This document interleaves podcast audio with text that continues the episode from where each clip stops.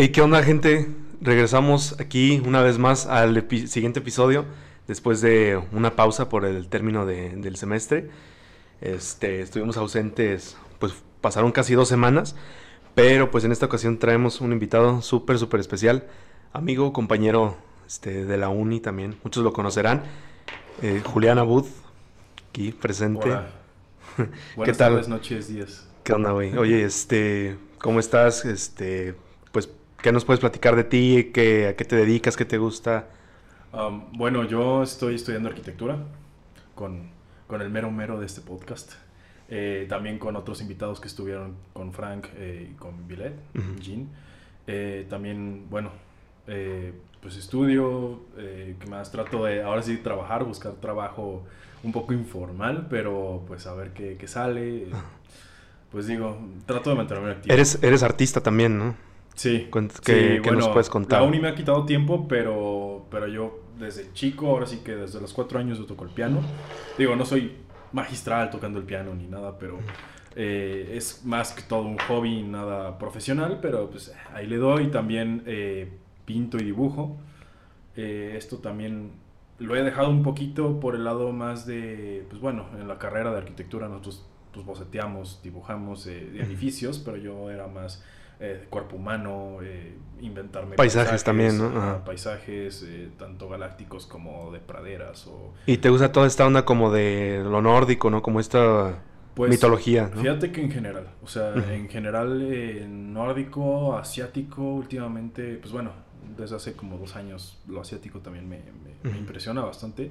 Eh, la mitología, también lo mexicano, la verdad, este, lo- lo- bueno, los aztecas, mi- mixtecas, olmecas, eh, también me parece algo espectacular, la verdad. Y pues sobre todo también todavía empiezo a descubrir lo que vienen siendo los pieles rojas, ¿no? Que, Sí. que también eh, igual no desarrollaron civilizaciones tan grandes como, como en Latinoamérica eh, o Mesoamérica más bien. Porque se desplazaban mucho, ¿no? También. Ajá, sí eran más nómadas por lo mismo de, pues, de- del clima, ¿no? Que era Sí, súper inestable el frío. cabrón. Más que todo el frío y pues como hay praderas, pues hay tornados a cada rato, ¿no? Sí.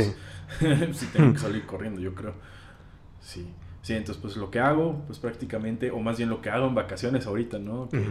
tengo más tiempo, pues ahorita, de hecho el martes empecé otra vez a, a pintar, híjole, regresé bien Qué fregado, chido. apenas y, y sabía cómo agarrar el lápiz, ¿no? De hecho hasta El- se me cayó y se me pincel, rompió en dos. y yo dije, no, ya me dijeron, ya lo estrenaste, porque de hecho en todo este tiempo que no estoy pintando, Ujú. la cantidad de cosas que, que me regalaron para, para pintar fue así como de que muchas gracias. Ujú. Me gustaba mucho, pero No lo podías usar en el sentía muy momento. feo, la Ajá. verdad, sentía muy feo porque dije, no, pues no manches, no, para encontrar el tiempo, la verdad está cañón. Sí. La arqui- arquitectura, la verdad, es una carrera demandante. Eh, y igual, este, ahorita es más trabajo y es menos dificultad, pero al principio era más dificultad y Sí. eh, ahora sí que un poquito menos trabajo, pero híjole, de todos modos.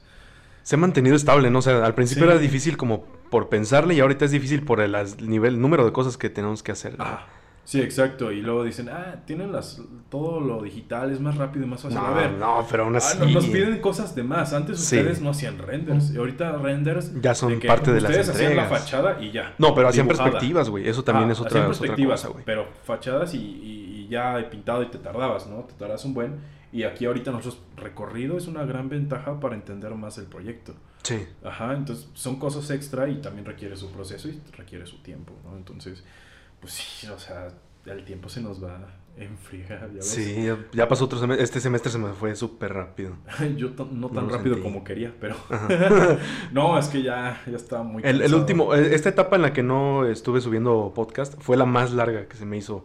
Fueron dos semanas, se me hicieron súper eternas. Sí, sí, la verdad a mí se me, también se me hizo eterno, sobre todo otras cosas personales que me pasaron. Sí, era como que ya desesperado de, híjole, de ya salir y ya dije, no. Sí, oye, y, por ejemplo, de, la, de pintura también pintas desde, desde qué edad pintas. Híjole, bueno, como desde kinder, ¿no? Como todos, pero, pero fíjate que yo viendo mis propios dibujos que hacía en primaria y así cuando estaba aburrido en clase, eh, pues no dibujaba mal. Yo sinceramente, yo siento que no dibujaba mal para tener esa edad y no haber tenido clases de, Sí, de... de pintura ni nada. Ajá. Dije, ahorita viéndolo dije, ay, no, pues sí pintaba bien. Igual no tenía los materiales que ahorita tengo. Sí. Y digo, si le hubiera metido esos materiales, Sí, hubieras tenido... Hubiera sido genial. Aprovechar el tiempo más. Sí, genial. Y, y, yo la verdad me considero una persona extremadamente creativa. O sea, no necesito detenerme mucho a pensar. Por un lado, eh, inmediatamente me encargo en un proyecto o digo, quiero pintar o quiero dibujar. Y inmediatamente lo, saco. O sea, y igual a lo largo del proceso van cambiando cosas que digo, ay, no me gustó, pero lo cambio. O sea, lo cambio. Entonces no, no tengo problemas nunca con la creatividad. pero te lanzas así directo. Sí, trato de. O sea, yo los maestros que he tenido de, de, artes me han dicho, pues, o sea, lánzate y ya si te equivocas, pues ni modo. Sí, pues lo, te corrigen, sí. Igual, o sea, no empezar desde cero, porque hay gente que dice, no me gustó y empieza desde cero, ¿no? O sea, hay maneras de corregirlo. Claro. Sí, hay sus técnicas dependiendo, dependiendo de lo que sea, si es una pieza musical, si, si es un dibujo, si es una pintura a óleo cambian, pero, pero se puede.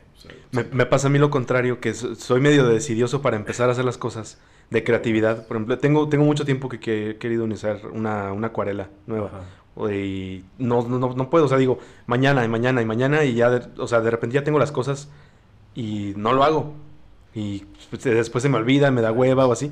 Y justamente hay, hay un solo día en el que tengo este el boom de creatividad y ya en ese día lo hago hasta cuatro o cinco, más, las horas que tengas que hacer, pero todo corrido así, sin parar.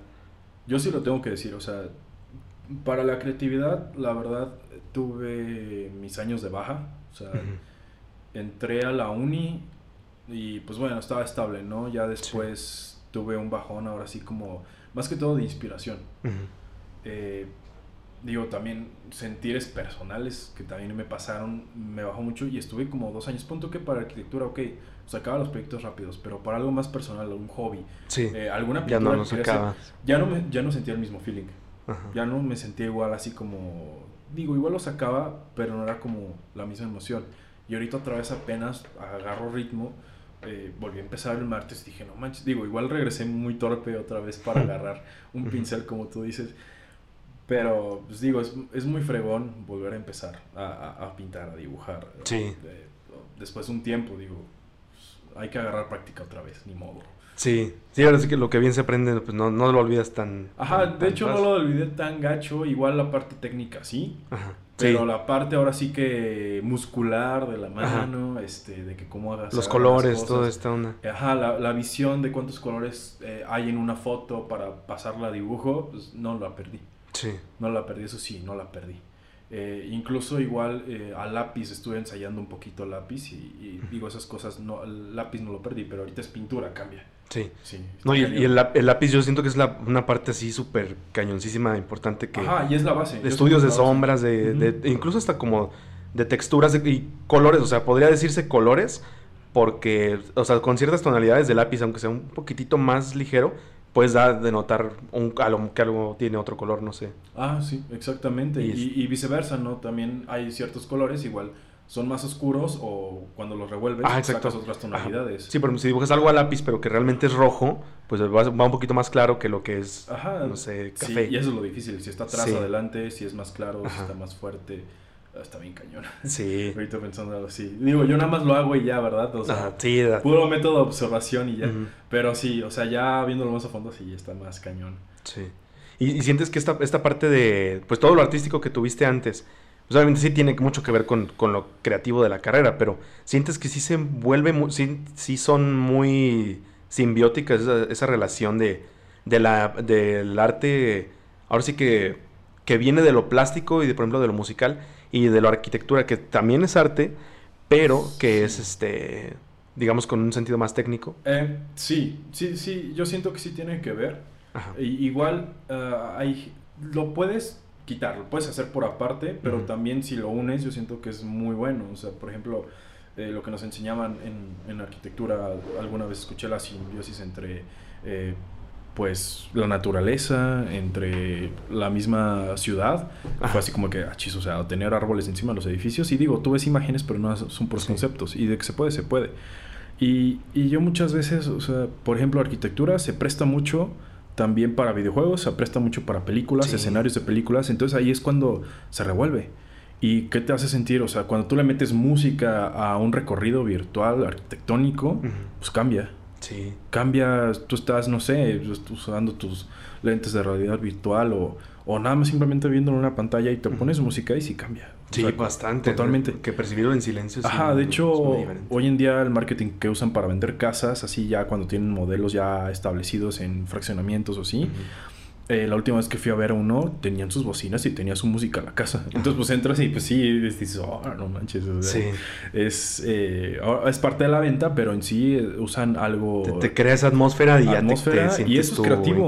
La verdad es creativo, porque pues ahora sí que todos los hilos se unen hacia lo que es qué es lo que quieren, vender la casa. ¿Y qué es la casa? Pues es arquitectura, es ingeniería. ¿Y, es... ¿Y qué es una casa? Es una familia y son sensaciones de que música, que te sientes en tu espacio, en tu hogar. Para hacerlo sentir como un hogar, o tu futuro hogar, ¿no? Ya para sentirte más acogido, ¿no? Por mejor recibido. Sí.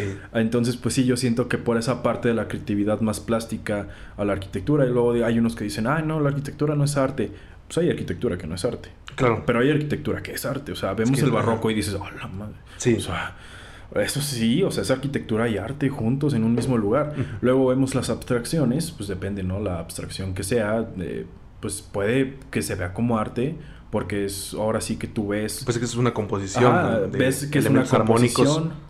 Exactamente, y luego pues está la simpleza que tú dices, eh, pues bueno, o sea, igual no es arte, pero pues es arquitectura. Como la simpleza, o sea, como el minimalismo. No, o sea, podría ser porque igual generas una composición de elementos que desde cierto punto de vista se ven, no sé, los cuadrantes bien planteados. Bueno, pero ¿estás de acuerdo que muchas veces hay, bueno, no debería ser, pero hay personas que construyen nada más por construir? Ah, es que como dices, tú, ¿qué es eso? Hay mucha arquitectura que no es arte, demasiada, sobra bastante. Ajá, entonces por eso ahí está, dependiendo del proyecto que sea, la arquitectura puede ser arte, se puede revolver con el arte o no es como las casas en serie, las que son arquitectura pero no son arte. Pues no, pues están todas iguales, ya es como muy repetido, ¿no? sí, no, le vas a poner tu firma de que ah, yo lo hice, ¿no? Digo, igual como arquitecto sí, pero no como artista. Sí, sí, ya no, no, tiene el sentido, más que de ser comercial.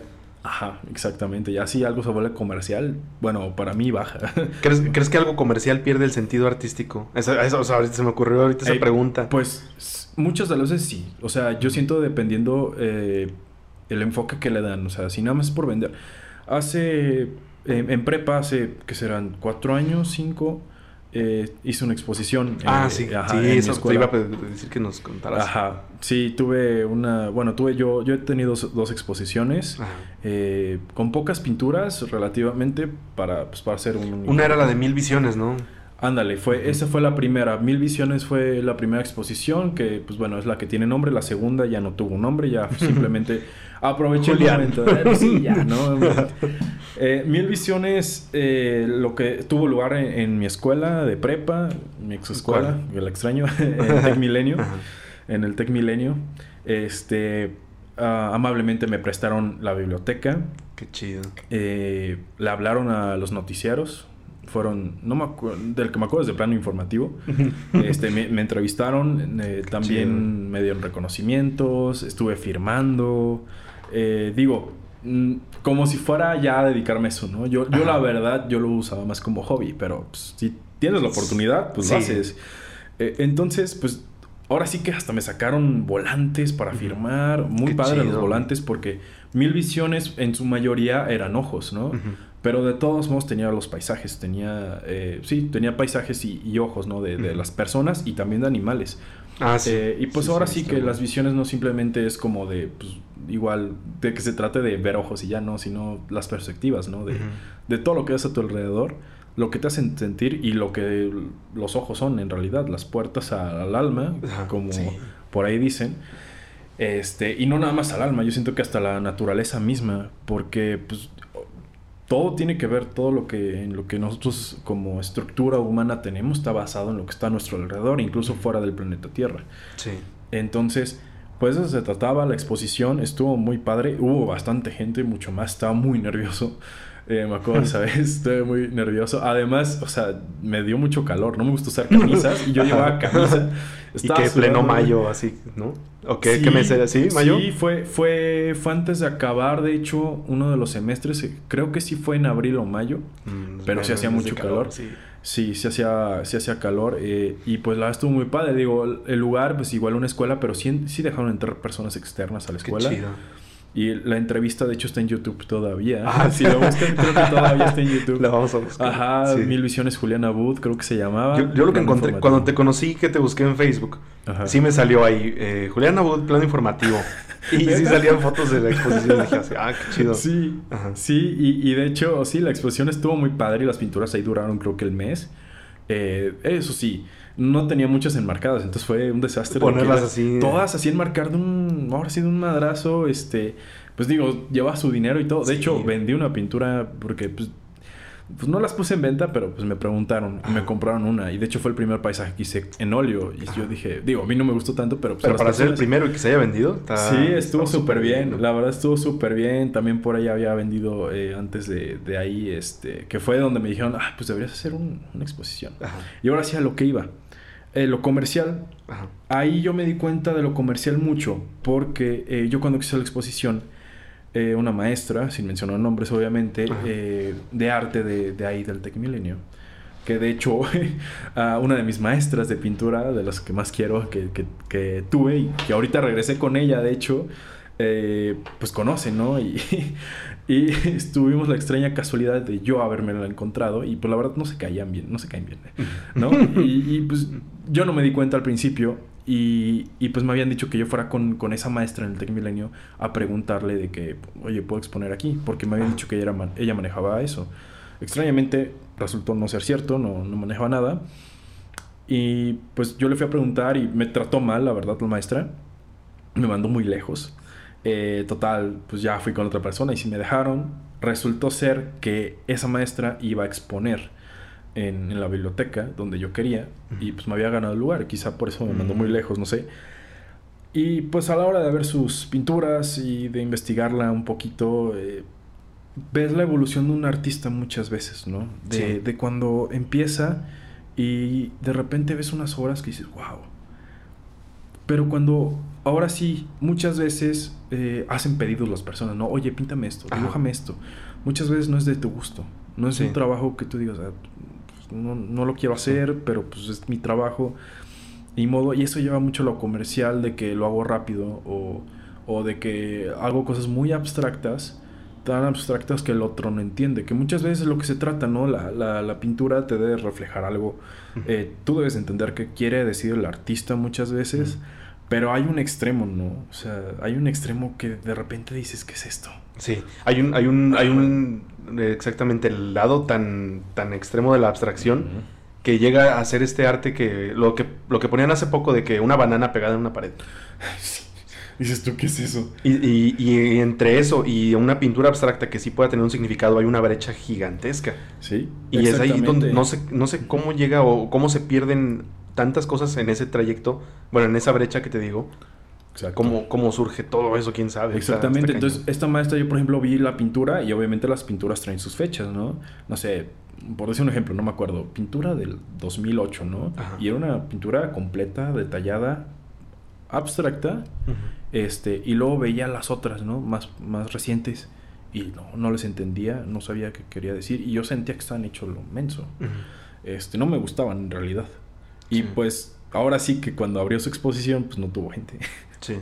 y, yo sí, ¿no? Entonces fue así, ahora sí que, pues, ahora, qué bueno, ¿no? Porque eh, me dejó ver, o sea, también aprendes de otros, ¿no? Viendo. Entonces dije, pues, oh, pues es un muy, muy comercial, ¿no? Porque ella lo, ella lo hizo más que todo para venderlas, ¿no? Y, y, pues sí, tenía su precio y todo. Y, y decía, bueno, igual para tenerla en tu sala, ok. Sí. Pero pues es comercial. Las cosas que tienes en tu sala, así cuadros, son, comerciales. Son comerciales, sí. Y te das los venden en Liverpool. Exacto. Te das cuenta por cosas así. O los que venden en la calle, ¿no? Que son los mismos árboles repetidos de diferentes. Son hechos para que alguien los haya puesto ahí a vender. Ajá, exactamente. Eso es comercial porque ya no es una pieza única. Igual hay, hay copias muy exactas de otras piezas. Sí. Eh, pero pues tienen su trabajo. o sea, tienen su trabajo y no son impresiones o fotografías cualquiera. Son pinturas, son dibujos. O que, o que fueron hechos, por ejemplo, si quieres hacer un, un Van Gogh, tú hacerlo pero lo, lo haces tú con ese sentir de, de, meterte en el, en el papel de, del artista y de representar su obra, eh, pues ahora, o sea, su, técnica, igualar y todo eso, pues ya sí, sí lo haces con una intención artística. Exacto. Al que dices, ah, lo quiero para mi casa. No para hacer 10 Van Gogh y venderlos. Exacto. Ahí. No, y aparte si haces 10 Van Gogh, se da- pues uno se da cuenta que lo hiciste rápido, ¿no? Porque si vas a hacer una pintura tan perfecta, tan exacta y más lo más similar posible a la original, no te vas a tardar un día. Sí, no. Te vas a tardar un día, sea, es algo que ya está hecho. Y si vas a hacer 10 Van Goghs, pues, pues, no creo que te los, o sea, te alcance el tiempo para venderlos en corto y puedas sobrevivir si de eso comes. Porque requiere también su estudio del artista. O sea, no nada más es que Sí. lo hagas así, pero. Exactamente, entonces ahora sí que lo comercial muchas veces lo hacen así rápido, ahí se va para venderlo. que se venda. Y bueno, yo me doy cuenta muchas veces, ¿no? Sí. Eh, lo vemos demasiado en la calle, en, como dices en Liverpool o así. Y, y de hecho, sí, está bien. Hay cosas que están hechas para ser comerciales Claro. y deben de tener su espacio, su lugar, su tiempo. Entonces, esto no digo que esté mal, pero si te dedicas a eso, yo siento que no debería de ser así porque pierde calidad. Yo siento que pierde calidad. Sí, por ejemplo, venden que las, las fotografías, eh, pero como en, en- ¿Cómo se llama? Lo que vendían en Costco, que ya no, ya no tienen el departamento de fotografía. Ajá. Que te las. Una foto te la ponían en un lienzo. Sí. Entonces en Liverpool es lo que, lo que hacían. Ponían una ciudad, ya se veía chida, pero porque está en lienzo, pues se ve súper bien. Ajá, sí, exacto. Se ve padre. Pero ya, pues, o sea, se, se perdieron tanto algunas cosas, pero pues ellos le, ellos le encuentran ahí su, ah, pues, Su por qué para Ajá. vender así bien carito. sí, sí, sí están caras, güey. Sí. Y ya, bueno, la segunda exposición que tuve eh, fue, aproveché, eh, no tuvo nombre ni nada, fue un poco más informal. Y fue ahí Eh, mismo en el TEC. No, Mira. esta fue en el Teatro de la Paz. Ya Órale. fue, mm, fue hace ya cuatro años, creo. Cuatro. Es así, cuatro. Cuando entramos a la uni, más o menos, ¿no? Más, un poquito antes de entrar a la uni se me hace. Fue en el último recital que tuve de piano. fue en el Teatro de la Paz. Entonces, pues junté varias pinturas. O sea, junté. Yo creo que fue cuando expuse más, son unas 20.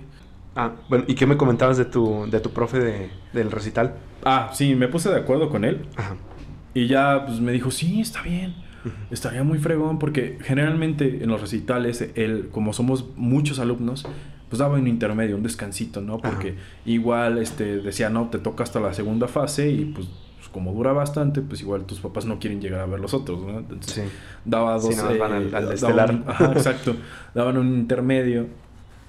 Entonces en ese intermedio, pues eh, daba refresquito, botana, ¿no? Oh, y chido. aprovechando, aparte, pues ahora sí que, que puse mis pinturas a exponer, ¿no? Y estuvo muy fregón porque eh, hubo dos oportunidades que pude haber agarrado. Eh, igual alguien va a decir, ay, las hubieras agarrado, qué menso. Ajá. Pero pues ahora sí que yo pues, lo, lo veo más como un hobby. Eh, No sé quién haya sido esa persona, la verdad. Eh, me pasó su contacto y todo. Pues obviamente llegan personas importantes al Teatro de la Paz por eventos X. Sí. Y llegó un señor y pues sí me dijo de que, oye, pues yo llevo artistas a exponer a Nueva York, ¿quieres ir? Nada más júntame otras 10 pinturas y ya. Me pasó su contacto y todo.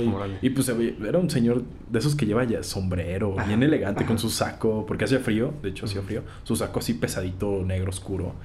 De, bueno, era gabardina, o sea, sí, o sea, se Sí, veía se que... veía, se veía que le metías Sí. a todo, dinero a todo. sí, se veía, pues sí, igual eh, no tan confiable, digo, no te la crees en un principio, pero igual pudo haber sido una oportunidad que tú dices, wow, o sea, Sí. si hubiera sido cierto, pues qué padre, ¿no? Ajá. E igual en el momento no le creí. Eh, de todos modos no lo hubiera agarrado porque pues yo elegí estudiar arquitectura desde casi casi que salí de primaria a secundaria. Sentí que yo ahora sí puedo eh, servir un poquito, dar un poquito más al mundo eh, por medio de la arquitectura que por el arte. Sí. Y pues le dije, bueno, muchas gracias, eh, me pasó su contacto, estuvo padre. Y la segunda oportunidad fue eh, una persona que, que trabajó para, para Pixar en San Francisco, Órale. que también vio el- mi trabajo y me dijo, oye, pues eh, te podemos dar, o sea, te puedo conseguir una beca allá. Yo Ujú. sigo trabajando como maestro, te podemos conseguir una beca en los estudios de Pixar para que Órale, estudies chido. animación y dibujo. Y yo así, wow, en San Francisco dije, pues sí, digo, hay gente que sí hubiera dicho que sí. Sí, lo toman así. Eh, ajá, sin y, pensarlo. y esa persona sí era confiable porque sí, sí, mi mamá este, pues, lo, lo Lo conocía, conoce, ajá. ajá. Bueno, ahora sí que era como el hijo de mi amiga. que Ah, pero sí, sabía- sí había un referido así que Ajá, ah, sí, sí era un es referente real. que sigue de confianza. Ajá. Y yo dije, wow, o sea, y, y vi- vio esas pinturas y pues sí estuvo padre porque es, es bonito cuando, digo, te ofrecen cosas así, eh, pues significa que tu trabajo pues sí rinde frutos, ¿no? Sí. A pesar, vuelvo a repetir, que es un hobby, o sea, la verdad no, no lo uso como para vivir de eso ni nada. eh, me gustaría, si no sí, lo puedo es que es, negar. es un sueño vivir de, cualquier medio artístico. Sí. Si vives de eso, pues es, es- haces algo que amas, Ah, exactamente. 100%. Bueno, po- podrás hacer muchas cosas que ames, no sé, incluso la arquitectura, o no sé si tengas o algún, alguna otra profesión, un ingeniero podrá amar lo que hace, pero si am- o sea, siento que el amor a un, a una, a un arte es este es, es más profundo, ¿no? Sí, puede, o sea, es... muy Porque viene mucho de tus sentimientos Ajá. y del pensar, pero también del, de la, esta- del corazón. Ujú, exactamente, entonces pues sí, fue, digo, fui, dije, no manches, pues sí quiero, pero, pero no, la verdad, pues no, ya, ya había decidido, digo, igual no todavía no hacía el examen de admisión ni nada, Ujú. pero dije, no, o sea, yo quiero arquitectura y pues, a ver, ¿no? A ver qué pasa y pues, Sí. ya estamos aquí en octavo semestre ya acabándolo. Ya acabando, sí, ¿no? Y es lo, es lo bueno, es lo padre que lo Sí, puedes contar del lado de decir ya, ya que se acabó. Ajá, ya casi acabamos, ya casi acabamos. Acabamos, sí. Sí, ay, no manches. Ya hace. ¿Qué, qué, tres años entramos? Bueno, No, no, Justamente, justamente ahorita creo que son cuatro. Entramos en el 2017, cuatro. güey. Sí, cierto. cuatro. Ya está, está cañón. No manches. Oye, es pues qué, padre eso, eso, eso sí, pues no, ahora sí que no lo sabía yo tampoco. Este, está súper, súper interesante. Yo, por ejemplo, de mis pinturas, pues lo que te decía, que o, o dejo inconclusas las cosas, o luego me termino, o sea, me tardo mucho en, en iniciar. Ajá. Ahí está, por ejemplo, el- la pintura que está inconclusa. Lo- hay, un, por ejemplo, ahorita de, de mi clase de artes de los sábados, de la uni. De ahí sí las terminamos porque son en una hora. Y pues son con pintura acrílica y todo eso. Pues se seca, friega. Porque el, el óleo sí es un, es un trabajo. Un su- buen. Sí, bastante. Te puede estar hasta un mes. Y aparte en lo que se seca y todo. Sí, porque luego pones unas plastotas y Ajá. pues, sí trabajan Sí, con, tienes- con relieve. ya le quiero seguir, pero. No se puede. Ajá, todavía está. Yo la verdad yo trato de, de no dejar proyectos inconclusos, o sea, nada, nunca. Qué de bueno, hecho, empecé una que había dejado inconclusa hace dos años y medio. Ujú. Eh, la había dejado porque ahora sí razón personal, ¿no? De que, de que nada, la fregada, cuando me dio ese bajón de, falta de inspiración, mandé esa pintura a la fregada. Eh, entonces dije, no, y, y luego pues la, la hablé a mi maestra, le dije, oye, quiero regresar, pues, ¿tienes chance? Y me dijo, sí, oye, tienes aquí un material sin terminar. Y yo, bueno, ahí voy. y, y sí, no me gusta, la verdad, nunca dejen algo sin concluir. Sí. También es, es muy importante porque siento que te llena como persona. Igual, personalmente no te gusta el resultado, pero finalmente ya te dejas una carga a un lado, ¿no? Porque yo siento que igual tú siempre estás así como de, pues la tengo que terminar. Sí. Y nunca la acabas. O sea, es como un ciclo de que lo voy a acabar ahorita o lo voy a empezar otra vez a hacer ahorita.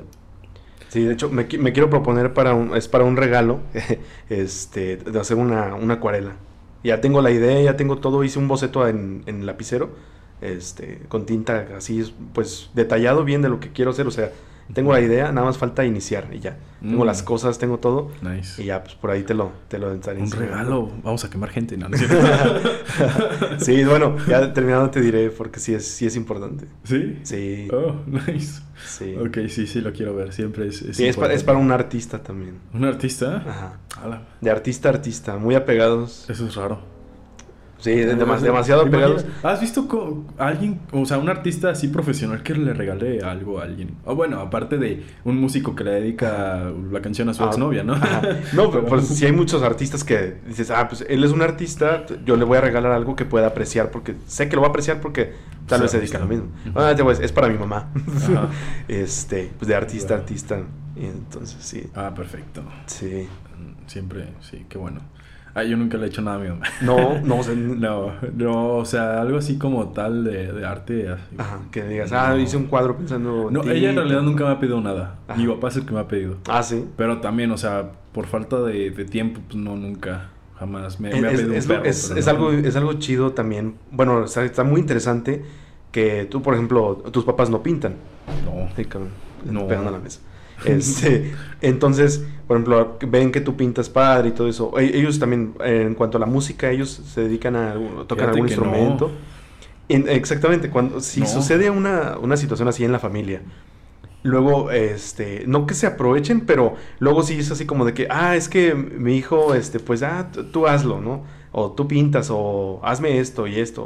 O sea, como que, como que algunos llegan a, a pedir ciertas cosas así a los hijos como... Sí, pero... Puede ser muy demandante, puede ser así como por gusto, pero se da en Lo algunas entiendo. situaciones. Sí, bueno, en realidad, pues es que como saben que yo sí digo no. Ajá. Ahora sí que yo digo no y es pues, no, Ajá. no. Pero jamás, nunca se han aprovechado de eso. O sea, Ajá. jamás ha sido como de... Como, de hecho, al explo- como contrario. explotarlo. Ajá. Al contrario, mi mamá es la que teje, pero teje cañón, o sea, Sí. por ese lado sí es como muy y tú se has pedido cosas. Últimamente sí, últimamente sí, de, de chico casi no, casi no le pedía, pero últimamente pues como lo aprecio, o sea, lo Sí. voy apreciando cada vez más, pues sí. claro. Y mi papá, pues artístico no es. Mi papá era totalmente de- Deportista. deportista. Ujú. Eh, Sí, tengo ese lado. Eh, Lo artístico ahora sí que se saltó una generación y eso lo agarré de mis abuelos. Ujú. Eso, Ok. todo el piano y la pintura lo agarré de mis abuelos. Entonces, pues sí. Bueno, la pintura... La pintura no sé de dónde salió. De, de algún lugar salió. De Pero sí, has contado de, de tu, de tu abuela, ¿no?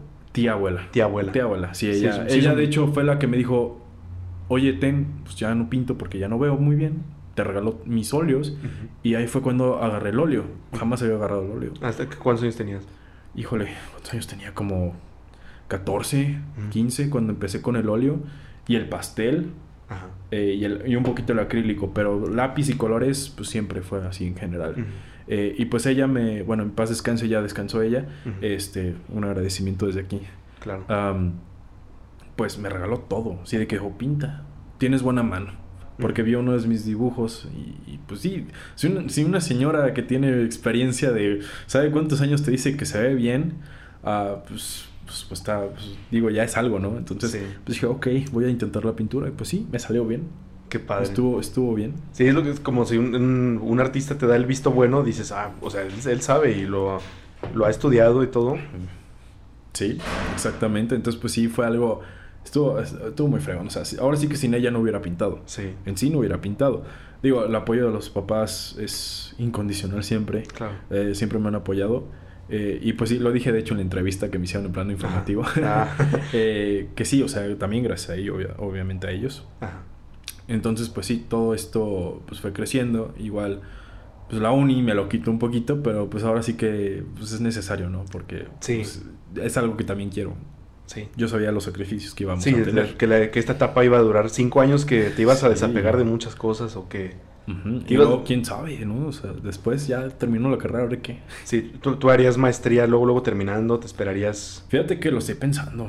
No sé, es que, mira, en, en el lado de arquitectura, si, si fuera a ir yo a trabajar en una industria o a una firma eh, de construcción grande, pues ahí sí es algo más formal que te tengan que pagar pues, lo, que, lo que tienes de títulos, ¿no? Sí, Eh, pero por otro lado, la mayoría de los arquitectos o, o constructores pues, trabajan por su propio lado. son independientes Son muchos. independientes. Entonces, pues, pues no es como de que le vayas a decir al cliente, ah, no, yo tengo esto y esto y esto Ajá, y tengo por este más. en- Pues se va a ir con otro, se va a ir Claro, con otra que se lo persona. más rápido. Eh, igual lo más rápido, pero, Pero- pero, no, no, yo no siento que porque tengas maestría o así vas a ser más fregón. Y lo hemos visto, la verdad. Sí, lo- en la escuela sí. Lo hemos visto, híjole, 90% de las ocasiones sucede que tú dices, ¿eres, eres maestro, eres doctor, qué? Eh, sin quemar. Sí, sí. sí. Luego nos reprueban. Luego nos reprueban, Luego se sienten y nos reprueban. Pero, digo, hay, hay muchos muy buenos también. Claro. Pero yo he conocido a pocos, la verdad. Yo he conocido a pocos.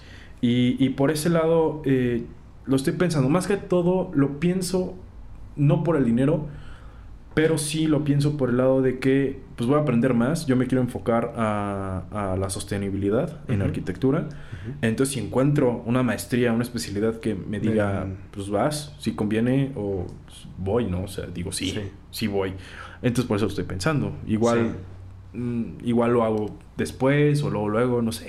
La verdad, no sé. Sí, es que es una pregunta que me, me ha estado dando vueltas últimamente, de que si hacerlo luego, luego, o despegarme un poco de la escuela.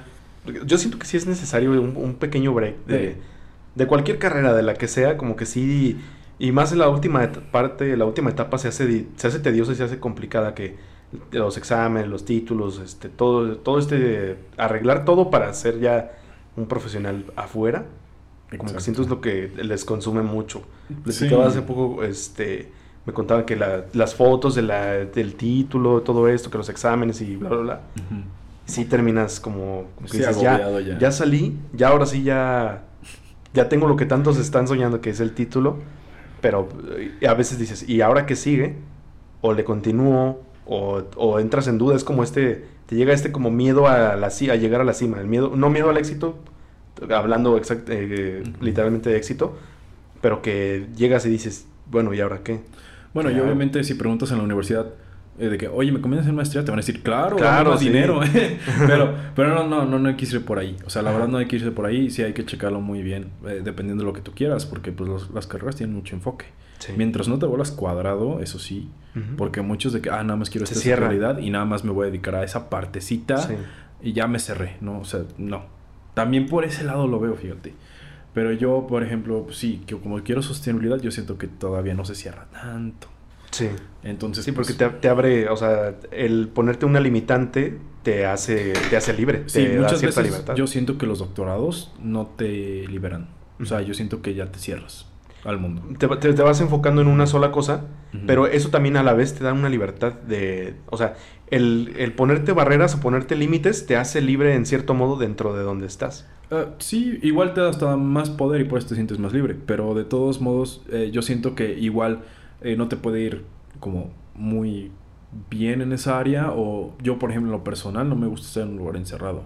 Mm, No me quiero sí. dedicar a la investigación. Sí, no, Yo no, no, siempre yo he sido. tampoco, No me puedo mantener quieto. Hay gente que ama, ama eso, o sea, mis respetos, pero yo también no, no puedo estar así No, todo, jamás. todo el tiempo enfocado en, en estar, pues ahora sí que investigando, redactando, todo este tipo de cosas. Sí, ya ves que a mí me gusta solearme. Sí, sí, ya vi. Digo, ahorita no estoy soleado, pero. Pero sí, sí, todo quemado. estaba con la playerita marcada. Toda marcada, sí. bueno, muy marcada. Todo rojo, sí. Sí, sí, pues, no manches, me paso. Sí, oye, y este, ¿qué te iba a decir? Por ejemplo, de la, de la música, por ejemplo, yo también como que tanto lo he abandonado como que lo retomo y he tenido muchos enfoques diferentes y un tiempo el máximo fue la guitarra, entonces el- tu máximo siempre fue el piano, el piano. Sí, mira, hubo un tiempo que estudié viol- violín, Ajá. pero fue muy poco tiempo. Bueno, para estudiar violín, un año es nada. Sí, Eh, violín es muy difícil. Es muy, muy difícil. Es impresionante lo difícil que era. Está cañón. Eh, ahora sí que. Luego, luego me di cuenta que no está hecho para eso, pero está de terco, ¿no? Eh, por el hecho de que el violín tiene su, su tamaño, Ajá. lo tienes que agarrar de cierta posición, con cierta técnica. Y pues me quedaba chiquito. O sea, la Ajá. verdad me quedaba, me quedaba así, me quedaba engarroñado y luego me daba contracturas en la espalda porque es cansado. Ajá. La primera vez que fui a, a aprender violín, la primera clase, te la, te la pasas derechito Ajá. Aquí, no, parecía que habías hecho ejercicio de espalda. Horrible, cañón. Digo, te acostumbras después. Sí. Pero luego también te salen moretones aquí por estarlo Por, sosteniendo. y en, el- en la mejilla. Ajá, entonces está, está cañón, está muy difícil. Y me, me encanta el violín. Sí. Eh, de hecho, esa etapa también fue en prepa. Obviamente todos teníamos más tiempo. sí. Eh, digo, hay gente que, que todavía está en prepa, aprovechenlo. Pero no saben lo que les espera. ah, depende de la carrera. Eh, no se espanten tanto. Uno sobrevive como puede. sí. Y, y dije, pues quiero saxofón. Pero resultó que me encontré un violín en la casa de mis abuelos, esculcando por ahí en los re- pues, casotas de los abuelos, ¿no? Este, entonces pues encontré un violín y dije, ay, pues el por algo me cayó. Ajá, ya lo tengo. Ajá, ya lo tengo, ¿no? Y entonces dije, ah, pues voy a tocar, ¿no? Estuve un año, estuve con dos maestros, eh, muy buenos ambos maestros, pero pues ahora sí el tiempo ya no me dio.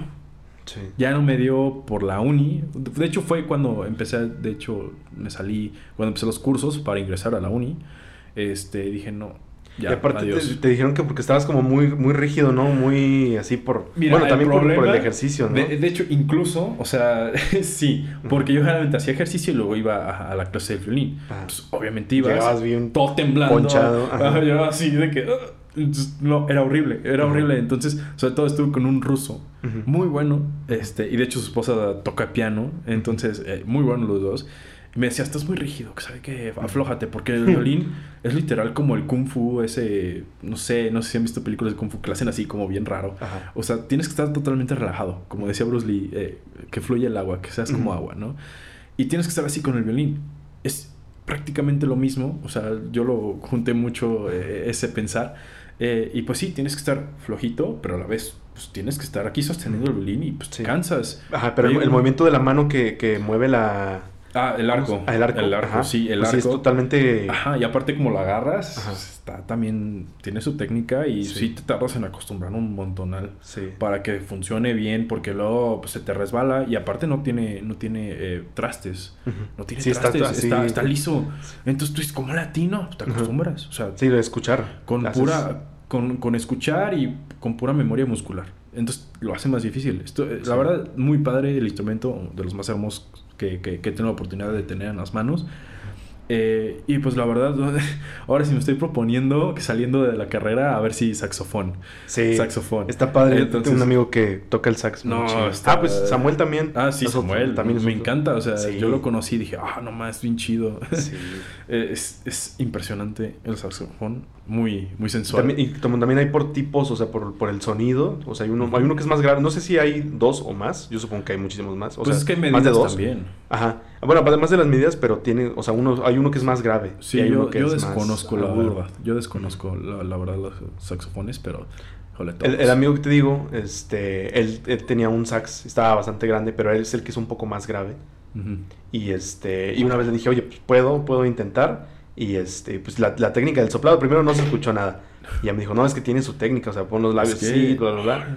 Sí. ¿No te cansaste así de los pulmones luego, luego? Sí, sí, porque como todavía no, o sea, tocaba guitarra nada más, pero mm. todavía no, por ejemplo, cuando entré a canto, fue cuando con los ejercicios de respiración sí, ah, sí te ayudan okay. bastante.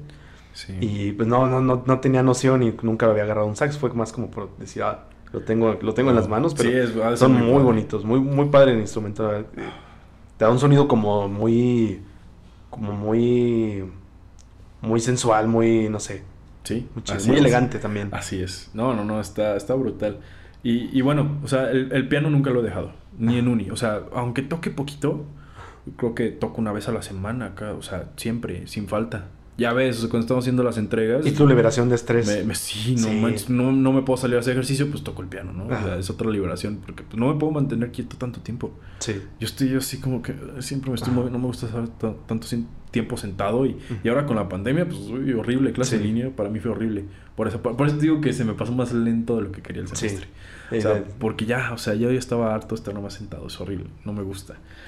Eh, digo, soy muy de videojuegos y todo, pero no, o sea... Pero tienes, poco. tiene tu tiempo, ajá, exacto. Sí, yo de que dos horas es lo que aguanto. Sí, sí, yo, yo también... Horas. Es, es pues, raro. Cuando estaba niño, pues sí aguantaba jornadas de que sí. cuatro o seis horas. Obvio. A veces me aventaba toda la noche, pero ya ahorita mm. es como una hora y ya me siento así como de... Oh, tengo... De la espalda y sí, sí. ya también ya viejito, ¿no? Ya estamos viejos. Nada, pues me estreso y ya, o sea, sí. es todo. Y, y pues sí, el piano nunca lo he dejado, digo, una vez a la semana y, y digo saco canciones, dos canciones al mes, a veces me tardo más, dependiendo, dependiendo de la dificultad. Y, y, por este lado, pues como es un hobby, pues no, no, teoría, pues ya se me olvidó. O sea, al principio sí veía teoría y todo, pero ahorita ya fue así como más hobby, no tengo tiempo para más. ¿Y, y por tus canciones del piano las conservas para ti? ¿O ah. tendrías algún plan de, de por ejemplo, de, de grabarlas y tenerlas en alguna plataforma así simplemente por o en un disco sí, distribución día. de alguna forma mira no, no algo tan grande, no me gustaría algo tan grande, nunca... Sí, porque, no, porque es como, es, es, igual que la pintura, es tu hobby, no es tu, sí. no es tu máximo que le dedicas todo el tiempo. No, aparte, pues para ser artista así cañón tienes que llamar la atención, no me gusta sí, tampoco así como que... Ah, bueno, pero, pero, por ejemplo, tu, tu música, por ejemplo, la podrías usar no sé, hay muchas playlists de Spotify de ah, música sí. para relajarse, música para estudiar, cosas así. Me gustaría, sí me gustaría, sí lo he pensado. De hecho, bueno, esto no estaba en la grabación, pero antes de empezar le dije, ay, quiero un, te quiero un teclado, quiero comprar un ah, teclado. Sí. Musical, no, no teclado de compu. de compu. Este, Gamer. No, eh, justamente para eso, para ya grabar directamente digital. Digital. Eh, porque, digo, tengo el micrófono, que este es mi micrófono. Ajá. Ajá. Eh, y he grabado, yo tengo un piano en casa, pero pues acústico, mm, pues no es lo mismo. Y, y, y no está en el lugar que, que tengas la, la acústica, Ajá. está, pues, está, abierto el lugar. No, está abierto, o sea, Ajá. se escucha demasiado. Se va todo el sonido. Ajá, exactamente, entonces pues no. Digo, tengo un amigo que, que ecualiza. Uh -huh. Y me ha ecualizado algunas que he subido, tengo dos en Instagram, uh -huh. de hecho, este, y suenan muy bien, o sea, a pesar de eso me las ecualizo muy bien. Uh -huh. y, y y sí me gustaría, tengo yo creo que unas seis composiciones. Me, me comentabas que tenías seis composiciones de... Creo que seis, Ajá. porque, o sea, la verdad nunca le, las he eh, escrito como tal. Ajá. Como les digo, no sé mucha teoría, entonces no, no las escribo, las tengo gra- grabadas Ajá, todas. las, las tienes, pero es así como, como que no, no tienen un nombre ni así exactamente como... Al- tiene- hay dos que tienen su nombre, eh, de una no me acuerdo, esa sí la tengo apuntada. Eh, soy malísimo para los pero no, no están cuantificadas o así de que... No, ah, están este con el es este y celular. este. Con el Así, celular muy de que grabadas. Y se llama Nota 001. Ajá, sí. Bueno, Sí. no, sí, sí, sí las tengo de que composición, uno, Ajá. dos, tres. Eh, entonces, pues ya digo, tengo las composiciones, la verdad, la- cuando las he tocado a la gente les gusta. Sí. No, y no porque sea gente que conozca y me dice, no, es que verdad están padres. Se siente lo que quieres transmitir. Sí. Totalmente. Aunque sean simples algunas, pues se siente, ¿no? Ahora sí que. Digo, muchas veces las canciones son simples, pero mientras te hagan sentir algo, pues, es todo, ¿no? Lo que te pueden Sí. dar. Entonces, pues sí, sí me gustaría algún día, todavía no es tiempo, siento yo. Todavía no, no estoy preparado para, para eso, eh, porque pues ahora voy a estar fuera el próximo semestre. Ah, sí. Eh, entonces, pues no, no voy a tener chance. Y sí, regresando yo quiero comprarme un teclado, o sea, Sí. para grabar ya ahora sí bien. Y de hecho, eh, bueno, no sabías, pero yo tengo dos pianos en realidad, pero Ah, uno no está en mi casa. Ah, caray. Uno no está en mi casa y el otro es, es una pianola transformada en piano, es un piano más grande, es, es como tipo de pared, pero es como el doble de alto, ¿no? Entonces suena, suena más fregón, la neta. Sí. Suena más fregón. Oye, qué padre, eso Está- tampoco sabía. Está- sí. ya me Está- estás revelando aquí cosas que ni yo sabía. Tanto tiempo que hemos hablado. Pero es que ya, sí, el tiempo nos come.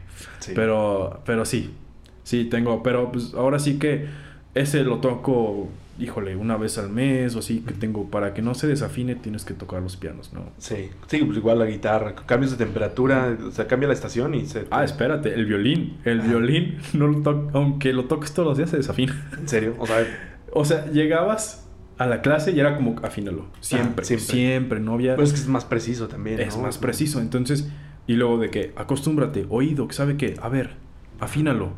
Afínalo con nada de que sacar tu celular y aparatitos, no, con puro oído. Con puro oído. Estaba bien cañón. Pero ayudó mucho a desarrollar el, oído y eso hizo que hiciera más composiciones. Sí. Ajá, la verdad, en piano. O sea, Sí. ahora sí que tenían mucho que ver. Y yo la verdad quiero el teclado porque eh, yo tocando mis propias composiciones, digo, aquí puedo meter el bajo, puedo meter la batería, puedo meter esto ¿no? y el otro, ¿no? Igual no- arreglos, o sea, sí. puedo meter arreglos y, y me los imagino y pues tengo los, los tempos y todo y pues digo quedaría fregón, pero pues no, no he tenido... Como no lo tienes digitalizado, esa es, es Ajá, y no tengo el dinero, entonces pues nada. Sí, porque, o sea, por ejemplo, antes, antes que se... pues, Tenías que ir al estudio y todo esto y- Ujú. y, y grabar ahí en el momento y hacer todo eso que, que tenías planeado. Sí, ahora, no, pues, y está sí, cañón porque puede pues, desde vas al estudio y pues, te lo rentan por hora, entonces Ajá. sale carísimo, ¿no? Y para ponerte de acuerdo, Y ahora tienes el baterista, este, tiempo, el tiempo encima. sí, eh, pues, pero Sí. Yo no he grabado nada en ningún estudio. Sí pensaba grabar unas, Ujú. unas canciones que tenía ahí de, de proyecto. Pero como ya tengo todo el... Todo mejor ya... O sea, en mi casa ya dices, bueno, ya tengo todo el tiempo. No, no tienes un límite. Sí. No te presionas. Yo lo padre de las guitarras que igual, o sea, la mayoría de las personas tienen una eléctrica o electroacústica, entonces Ajá. pues, es más fácil grabar, la verdad. Sí. Que un piano que, que es eh, acústico, pues no. o Sí. sea, No, pues el, el- teclado, por ejemplo, te, te ocupa dos salidas y ya. Ya. Sí, es difícil. Primero, primero conseguir el equipo y todo esto para hacerlo y... Sí, Sí. Es, es un poco más difícil. Entonces con el teclado sí te va a agilizar. lo bueno es que tengo amigos músicos que tienen su equipo, la verdad. Sí. Se los puedo pedir Yo prestado también. amablemente, entonces, pues ya con eso, ¿no? De hecho, hace poco me invitaron a un grupo, pero, pero por el tiempo de la uni, Sí, no, no, se me comió y ya no pude ir a ensayar, la verdad. Y dije, pues no, o sea, ahora sí que me sacaron. dije, perdón, ni modo. Y la verdad, nunca, nunca he tocado en sí formalmente en un grupo. Eh, me gustaría. Está, pues, va a ser fregoncísimo. Muy difícil. Va a estar Tocar en ensamble al principio sí es difícil. Sí, porque sí, coordinarte con los demás sí está... Pues sí, eh, yo lo veo como un deporte, ¿no? De que estás con un foot, con personas que no conoces, pues no te coordinas, Ajá, no sabes cómo juegan. Exactamente, tienes que Y conocerlos. si ya ex- existe cierto compañerismo que tú tengas con alguien, pues em- em- empatas muchísimo Ya hay mejor. sincrono- sincronía cerebral. Eh, o, o incluso la amistad, y como tú dices, en el foot te puede servir un, un chorro de que ya tan- tienes tu jugada y tu método con, con esa persona, Con las igual con una banda. Exactamente, sí, es lo mismo. Sí. Sí, es lo mismo, sí. Oye, y por ejemplo, te vas el, el- el próximo semestre, ¿verdad? Ya como en un mes, dos, dos meses, ¿no? Sí, no, que no, no nos quisiste acompañar. No, no, no, no, quise, no quise ir a España, no, no quise. Perdón, Sí. pero no quise. Sí, a ver qué tal. ahora sí, este, seis meses, seis meses a ver qué tal Qué padre. sobrevivo, porque soy un inútil en el hogar. no, no, tampoco tanto, Ajá. pero, pero sí nos va a pesar a todos. Sí, sí, todos porque nos pesa. creo que al, al menos los que van, creo, creo, o sea, no me gustaría equivocarme, creo que no han vivido solos o, o se... o. Yo he vivido solo, pero de que dos meses, o sea. Ah, bueno, o sea, bueno, No. por ejemplo, ah, exactamente. Eso, eso es lo que iba también, por ejemplo, en, en Corea, ¿verdad? No, Ajá, en Corea, en Canadá, bueno, en Canadá sí tuve un Ajá. poquito más de, de ayuda, pero, pero pues de todos modos, pues, híjole, me la pasaba en friega, no tenía Sí. tiempo de nada. Eh, de hecho, hasta había comenzado a tener novia cuando me fui allá y, y me regañaba, o sea, literal pues, se enojaba porque no le contestaba, pues no tenía tiempo de nada. Sí, o sea, no. Y aparte estás en otro país. Aparte dices, fui a estudiar, entonces, pues menos, o sea, igual si fuera de turismo, pues dices, bueno, pero Sí. no, o sea, Pero pues ya que estás allá, aprovechas el tiempo al 100 para estar en... Ahora sí que está el lugar donde fuiste. Sí. Vas lejos y todo. sí, la, la verdad, este, mi- Canadá fue para estudiar. Sí. Eh, o sea, fui, fui a estudiar arquitectura un, un verano. Ajá. Eh, ese verano, híjole, y fenómeno, la verdad. Cañón. Eh, otro, yo, bueno, Canadá, yo sé que es un poco hipócrita como país, pero lo que tienen dentro, impresionante, la verdad, la ciudad, las personas. Más que todo, las personas son eh, muy abiertas porque a la ciudad donde yo fui es multicultural. O sea, yo creo que yo conocí un canadiense. Un Todos los demás eran de Todos los demás eran extranjeros o habían nacido ahí, son de padres de sabe dónde, ¿no? Entonces, eh, eh, pues en sí canadienses, canadienses, pues no encontré. No- De sí, al menos de tu grupo. Ah, no de mi grupo, pero incluso si veía, había muchísimos eh, asiáticos, muchísimos asiáticos y brasileños también. Muchos, muchos, muchos. Era, esta, les encanta Canadá. Sí.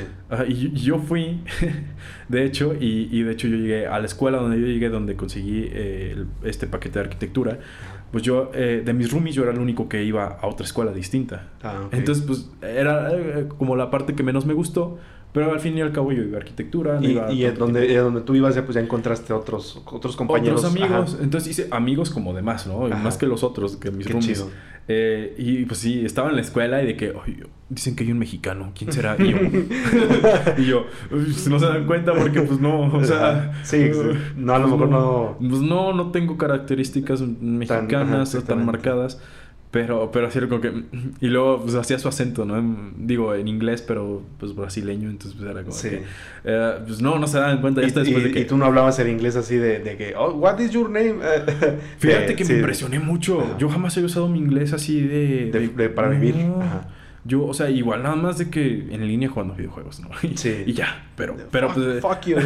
nada más es fuck you. Y ya, o sea, no, no dices más.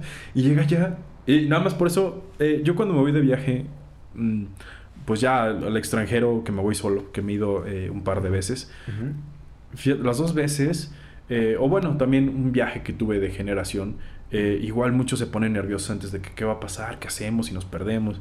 Fíjate que yo no me pongo nervioso hasta que estoy en el avión. Ajá.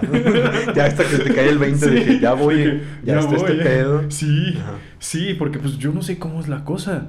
Y, y, y, pues sí, en, en Canadá, pues así estuve, ¿no? De que llegué, de hecho, sí me perdí. me perdí y, y yo tenía clases, al- bueno, tenía el examen de admisión a la, a la universidad donde llegué. Al día siguiente, a las 9 de la mañana, y yo me perdí y llegué hasta como a las 2 de la mañana a la casa donde tenía que llegar. Fue horrible. Sí, me levanté bien temprano y, y porque pues estaba en los suburbios, yo estaba en los suburbios. Ajá. Pero fíjate que esos recorridos que, que, que uno hace cuando está en, en un lugar que está fuera de su, de, de su pues sí, de su hábitat, de, de su ciudad, de a lo que de está lo que ya acostumbrado, conoces, de las personas que ves, de las caras. Eh, pues era muy padre, porque, digo, me subía a un, a un autobús. El autobús súper equipado, la verdad, otra onda Nada los que autobuses de allá, nada que ver. Tenía sus asientos de discapacitados, eh, eh, Limpio. asientos limpios. Puntual. Tenía, a veces, pues, A veces. bueno, son humanos, ¿no? O Sí, sea, pues. hay accidentes y todo, Sí. lo normal. Tenía sus como montacargas para bicicletas enfrente. Ajá, ajá. O sea, llegaba el ciclista, ponía su bicicleta y se subía Ajá. al autobús. Estaba muy, muy padre. Sí. Eh, tenía ahora sí todo accesible, también para que los discapacitados se suban. Estaba muy, muy padre. Luego te subías al metro. Eh, y, pues estaba muy fregón subirse al metro también. Pues lo que más me impresiona es la diversidad genética que tenemos las personas, ¿no? Dices tú, ay, se va a repetir una cara. Digo, igual dicen que hay siete personas iguales que tú en el mundo y es muy poco. O sea, para mí es muy poco. Demasiado. Yo veo caras y caras y como, caras. Como el meme, del, el meme del Fede, Lobo, que, se, que todos los mexicanos se parecen. Fede Lobo y Julián Álvarez y otros güeyes. Y sí se parecen. Pero digo, son características de, de, de, la región, de la región pero, pero no estás igual. exacto. O sea, algo, algo, tienes diferente. Me impresiona que, que, entre diversidad genética, pero de una misma especie. O sea, es como cañón. Cañón. Y, y pues sí, las personas allá, muy, muy padre eh, las plazas estaban gigantes. Ahora sí, el inglés que yo llegué a usar, pues hasta yo me impresioné, nunca lo había usado. O sea, no, no me considero una persona excepcional en el inglés. En el inglés, eh, en general en la escuela, la verdad. Eh, entonces, pero llegué y sí me dijo, no, sí te, entiendes bien y me entiendes. Y yo, wow, yo pensé que era. Igual por el lado de, de, que llegué a estudiar arquitectura, los tecnicismos, ¿no? Igual ahí sí. Eso es lo, lo, complicado de. Era lo complicado, pues sí tuve que estudiar. O sea, sí tuve que estudiar las palabras que igual ahorita ya la mayoría se me olvidaron porque pues no las volví a usar. Ya hacían las prácticas. Ajá. Pero, pero estaba cañón y nos daban tours por la ciudad de que, ah, mira, este edificio fue este, diseñado por Miss Van der Rohe. Conocí un complejo eh, diseñado por él. Está fregosísimo el complejo. Se ve de ahorita, se ve contemporáneo. O sea, es un fregón ese arquitecto. Sí, sí, este, tiene que como ha de tener como sus 50 años que estuvo esa obra, ¿no? o bueno, al menos unos 30, 40, sí. No más, yo creo que tiene más esa obra. Está cañón, está, muy alto. Ah, son como tres edificios. Ah, creo que sí, ya creo que ya sé cuáles. Ajá. Con dorado. Están muy elegantes, están muy fregones. Y pues la verdad, digo, este, Canadá, tú dices, ah, es una ciudad muy nueva para tener arquitectura, así que tú aprendas. Sí, igual son, tiene muchos edificios altos. Son pocos los que tú dices eh, que están muy fregones. Sí, que son como, como, únicos. Y, la verdad tenía sus partes antiguas y también, o sea, pero las partes antiguas estaban acopladas a lo nuevo. De hecho está este museo. Ah, está, ajá, que está intersectado por, como una pirámide de metal. Atravesada en un edificio un edificio, no me acuerdo cómo se llama el museo, se me olvidó. Sí, tampoco. Se me olvidó, pero híjole, ese museo no lo recorres un día, necesitas dos. Son seis pisos y toda una manzana así completa de museo. Y, y, las fotos que muestran, o sea, para como nada más te muestran la fachada, dices, ah, está pequeño, no sé. sí, se ve pequeño, pero no, está gigante, está cañón, está cañón. O sea, de hecho, esa pirámide parece que se va a caer. O sea, parece que caer. No sé cómo no se cae porque es un edificio antiguo, y, pero encajarlo ahí está. Sí. tiene su chiste. Y la fachada lateral sigue siendo la fachada antigua. La histórica. Ajá, la histórica. Entonces está, está, está padre el edificio porque vas a enfrente y ya dices, oh, no manches, cambia bastante. Sí. Y, y pues digo, como, como decía, los recorridos que hacía en el metro era cosa de disfrutarse todos los días. A pesar de que igual te retrasaba el autobús o así, o te pasaba algo mal. Pero disfrutabas el camino. Disfrutaba el camino mucho. Incluso una vez, eh, me acuerdo, es que ese sentir, ¿no? De conocer a otras personas alrededor del mundo, eh, te abre la mente bastante. O sea, es impresionante porque ves otras perspectivas que jamás habías visto. Ahora sí que yo al ir a otro país dije, en general como civilización, somos una civilización muy inmadura.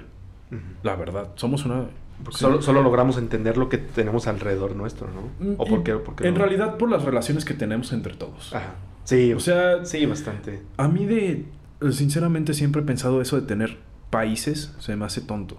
O sea, por el hecho de que, ah, nos separamos y ya. Que existan tantos delimitantes que... Sí, muchos que, que por una línea este, geopolítica ya hables diferente o tengas problemas con cierto país o... Ajá, de que de, de aquí para acá me caes mal, nada más porque hace un siglo me sacaste y es como que... Ajá, no manches. Y se queda, se queda esa huella. sí, es como que, ¿por qué? O sea, ya madura, ya pasó hace 100 años. Todavía eh, hace no mucho hablaba con con una prima que, conoce a alemanes y dice, los alemanes de hoy en día, que nacieron en los ochentas, se disculpan por lo que hicieron sus abuelos en la Primera y Segunda Guerra Mundial. Y es como que, ¿para qué? O sea, eso, tú no lo hiciste. Exacto. O sea, ¿por qué? Y, y, y llegan a un extremo que dices, no, no manches, o sea, hasta se pueden llegar a aprovechar de ellos. Sí. E, y eso es lo malo. De hecho, en la Alemania todavía hay mucho racismo y, digo, en todas partes, ¿para qué? O sea, también otra cosa que no tiene sentido, ¿no? Eh, la verdad es muy tonto y es parte de la inmadurez de las personas, falta de cultura, ignorancia. Es más tonto que dentro del mismo país todavía exista racismo y dentro de una misma ciudad todavía exista sí, no, es... Es horrible, es, es, es horrible. Y por ejemplo, como acá era una ciudad multicultural, Yo nunca vi algo, o sea, situación no, así. jamás, jamás. O sea, entonces yo ahí sí llamaría, no llamaría un país primer mundo, llamaría una, igual, una pequeña sección de la ciudad primer mundo. Sí. Porque, o sea, Estados Unidos primer mundo, ah, ok, pero tienes pro- pobreza todavía, analfabetismo. Muchos problemas. Muchos problemas, racismo, yo no lo llamaría primer mundo. Sí. O sea, la otra vez vi un mapa que salió México como primer mundo y dije, ¿qué? No. ¿Cuánto No. pagaron para eso? Sí, ya sé. Dije, no. O sea, igual no es para hacernos menos, pero es las cosas Pero como es- son. es la realidad, Ajá, es las cosas como son. Primer mundo es que todos tengamos las mismas oportunidades. Pon tú, siempre va a existir el, el que tenga menos dinero y el que tenga más dinero. Siempre debe de haber algo así. Pero de todos modos, esa diferencia extrema que existe no debe de existir. Y, y aún así, por ejemplo, tú y yo podremos pensar como de primer mundo, pero si quienes rigen el país o, o todas las demás personas en conjunto eh, no piensan como, como progresivamente o primermundistas, pues no, no, se- Pues no va a no, funcionar. es de que pienses, no es de que Ajá. pienses. Bueno, de- es- actuar también, Es de cómo te comportes, sí, es cómo te comportes y cómo vas evolucionando en la sociedad, ¿no? Porque, o sea, tú puedes ver a alguien que de, de- de escasos recursos y piensa muy bien. O sea, no me gusta generalizar jamás. Sobre todo ahorita que hubo las votaciones, ya ves. Sí. No me gusta generalizar. Es, es impresionante, digo, de repente dices, ah, la madre, no sacaste esto. Pero sí, o sea, ya en Canadá me acuerdo mucho de una señora que, que traía muletas, ¿no? Y traía una mochilota.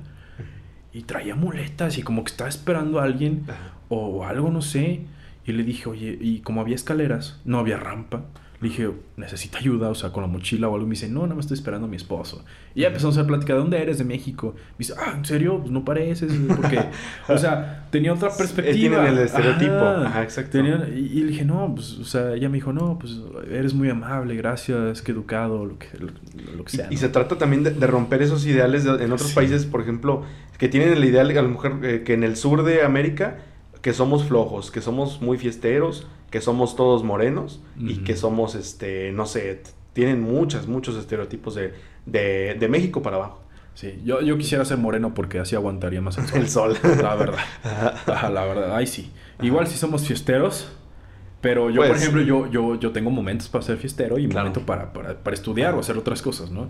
Eh, entonces, a- acá en Canadá, obviamente, pues era como de que llegabas y de que soy mexicano. Ah, tequila, fiesta, ¿sabe qué? Ajá. Y yo, la neta, sí. y digo, y, y igual yo llegaba ya, pues, no tomo. Entonces era como, ¿cómo que no tomas? ¿Que ¿Sabe qué? Y, era- y siempre es como de que te juzgan así horriblemente. Y es como, no, no tomo. Pero pues yo ponía el desmadre. Tú ponías la intención. Yo ponía la- Tú eres el organizador. Yo ponía de que sí, toma. no, yo no tomo. Pero toma tú. Ajá. O de que les ponía los jueguitos de mesa. Créeme que había latinoamericanos allá que no, no, No conocen los juegos para ponerse borrachos. No. Qué pedo. Y se los enseñé, o sea, les dije, no manchen, que no los conocen. Yo, pues, sepa dónde nacieron. Ajá. Pero, pero sí es como que, pues, no manches. Entonces, pues yo les ponía todo, ¿no? Y lo chido es que ellos ya transmitieron ese conocimiento que tú les diste a, Lo sus más a es sus que países. sí, ¿eh? Lo más seguro es que sí. Es, lo, padre, ¿no? Entonces, eh, o por ejemplo, también, eh, ahora sí, sinceramente, fui a estudiar, pero eh, digo, ahí también me di cuenta que yo estoy hecho para arquitectura porque es mucho desvele. Ajá. Nos íbamos a, a, a los bares y a los antros. Toda no, todos los días. Qué pedo. Todos los días están abiertos los antros. Pero yo iba, ya sabes, a mí no me encantan los antros, pero eran antros amplios, con ventilación, no Y tienen fumar como adentro. conceptos muy diferentes, ¿no? O sea, hay uno que es de cierta temática, otro que es... Ajá, sí, exactamente. Pero fíjate, no es antro individualmente la temática. En el mismo antro había diferentes temáticas. Pon tú, Órale. tú vas caminando, ves un edificio normal, o sea, parece que tiene las luces apagadas. Ajá. Y ves a un guarura súper tronado ahí, ¿no? De que en la entrada, ah, ese es un antro. Ah, no manches. Entras, primer piso, música eh, tecno. Ajá. Segundo piso, música eh, pop. Así. Obviamente, el lugar más lleno, el espacio más lleno, era la música, La música latina. Ah, La latina, latina. Todo el mundo, todo el mundo estaba ahí. Canadienses, ingleses, franceses. Todo. Es donde está más lleno. O sea, o sea, con el reggaetón, pues no manches. Sí, es que es fiesta. Es Sí. que es fiesta. A Es mí no me, me encanta el reggaetón, pero el ritmo, no manches. O sea, es lo Pues, más ah, fregón para Te hace la bailar por, por sí solo, te, te pone a bailar, güey. Eso es lo- Sí, exactamente. Entonces, el lugar más lleno era, era esa parte, ¿no? Entonces, pues Ajá. tú llegabas a cualquier lado y era como, soy mexicano, a huevo. O sea, te decían a huevo y era como que, Como de- wow. como ya llegó el desmadre, ¿no? sí, estaba impresionante. Y luego cuando fui, eh, justamente cuando fui, fue la independencia. Bueno, no, es independencia porque no tuvieron como una guerra, tuvieron un tratado Con, con, Inglaterra. Y de hecho lo que me gustó mucho fue que en ese tratado es que eh, cada, cada esa temporada como cae en verano, primavera, bueno, fue en verano, eh, les mandan eh, flores, ¿no? De Inglaterra a ah, plantar a los jardines de los parques de Canadá. como una disculpa, pero pues formal, ¿no? ¿no? No exagerado como decía de los alemanes. Pero sí, entonces está muy, muy bonito esas relaciones entre los países. Ya tú dices, wow. O sea, está, que no, celebran que hubo una lucha, sino que celebran que hubo un, acuerdo de paz. Exactamente. Un, acuerdo de paz. Entonces estuvo muy padre porque, o sea, fue el acuerdo de paz, fue la independencia, sí. Y esa vez me tocó ir a las cascadas del Niágara. Este, no, fue impresionante. O sea, justamente me tocó eso. Y aparte, legalizaron la marihuana. Entonces, no. O sea, me tocó todo Me tocó muy fregón, la verdad, esa vez. Muy, muy fregón. Fue, fue impresionante. Este, digo, igual, este lo que me gustó es que pues adentro los santos no te fumar, entonces a mí no me gusta ah, y obviamente a todo el mundo le hace daño, ¿no? Entonces, sí, es, llega a ser molesto. Eh, deja, deja tú molesto, aguantas más bailando. Exacto, Aguantas más bailando, simplemente, o sea, entras. Tiene sus ventajas. Ajá, entraba y yo bailaba y dije, pues no me canso. Y, y, no había dormido la noche anterior ni la noche anterior, pues, por algo, ¿no? Entonces, está muy, muy padre, esa experiencia fue impresionante, aprendí bastante, y no solamente por el lado de que fui arquitectura, sino de otras personas, de otras culturas, de su forma de pensar, que en realidad cada vez estamos en un mundo más globalizado. En realidad, o sea, me di mucho cuenta de eso, de que a pesar de que, no sé, un japonés que estuvo dos meses ahí, pensaba lo mismo que yo pensaba acerca de, no sé, de mi perspectiva hacia su presidente, su gobierno, de que viceversa, él hacia nuestros presidentes, ¿no? O sea, era el mismo pensar. Entonces, es un mundo más globalizado y, y, esto está padre, ¿no? Y como decía en un principio, a mí tener esas limitantes entre países, eh, pues, se me pues, maduro. sobran. Igual tener un gobierno para eso, pero no, no llamarlo... sí, separaciones, pero pues... pues que sean más como regiones. Ajá, como Sí, porque siempre, incluso puede variar que en una misma ciudad tengas, tengas eh, por ejemplo, no sé, en África, dos, dos más tribus que, que incluso tengan un cambio de de lenguaje. eso lo vi hace poco en un video, que por qué las divisiones eh, geopolíticas de África son rectas, porque se trazaron por encima del mapa así de que, ah, vamos a hacer las divisiones, pues una escuadra y trázalas así. Entonces, en las brechas quedaron muchísimas este, tribus de por medio. Tribus, ajá, atravesadas de que una que era de la misma quedó atravesada y otra, dos que eran, este, no sé. Sí, son como 800 culturas ahí de que nada más en un pedacito, ¿no? Sí, de hecho, ay, no, me gusta ver muchos esos documentales, la verdad. Están, están, están fuertes, la verdad. Eh, no me acuerdo cómo, eh, ay, cómo se llama este cuate que hace videos en YouTube. A Lethal Crisis. Ajá, Lethal Crisis. Eh, me encanta ver esos videos y, y, la verdad aprendes mucho. Yo desde chiquito veo documentales, ¿no? Este, entonces te decía, me encanta ver los documentales. Ajá. y desde chico los veo, o sea, siempre me ha gustado. De hecho, Híjole, sí puedo decir que prefiero ver documentales que ver series. que ver series. Digo, los documentales ah, la mayoría duran menos que, sí, pues que las series. A lo mejor dos, tres. Bueno, hay algunos larguísimos que tienen hasta ciertas ah, dos partes. yo una pero pues la serie dura muchos capítulos. Sí. Sí, digo, me encanta el entretenimiento, pero por ejemplo, híjole, uno de, mis regalos de Navidad, me acuerdo, pedí el documental completo de mi planeta Tierra. Planeta Tierra se llama. El documental está fregón. Que es de Nat eh, no es de BBC. Ah, eh, creo que sí participó en Nat Geo ahí.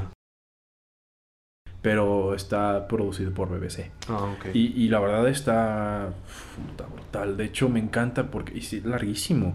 Mm. Un disco trae casi eh, nueve horas.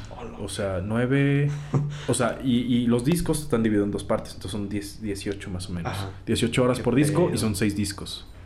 De hecho, o sea, te los, te los reparten muy bien porque de que eh, el pasado del planeta Tierra, presente, y luego ya de que los, los animales de ahorita, y te enseñan de animales de Amazonas y de todo esto. Y el último es el que más me gusta, obviamente. Como había dicho, quiero estudiar sostenibilidad, ¿no? O sea, la especialidad. El último dice el futuro, ¿no? Y te sacan los osos polares este, pues ahogándose, ¿no? O sea, casi, casi en medio de la nada en un Y ya tiene años este documental, ¿no? Ya tiene mucho tiempo. De hecho, sacaron la segunda parte y no la he visto. Ah. No sé qué tan buena esté. Creo que está mejor la primera, según lo que vi. Pero pues también es, vale la pena verlo, obviamente.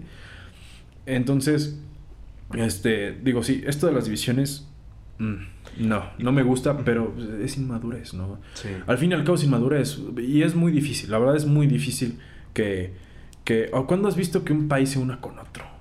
Es- Pues son- no, incluso está el Brexit. bueno, o sea, que, se- que es- sí es totalmente, sí estoy totalmente de acuerdo porque está la separación del, del mar, todo. Ajá.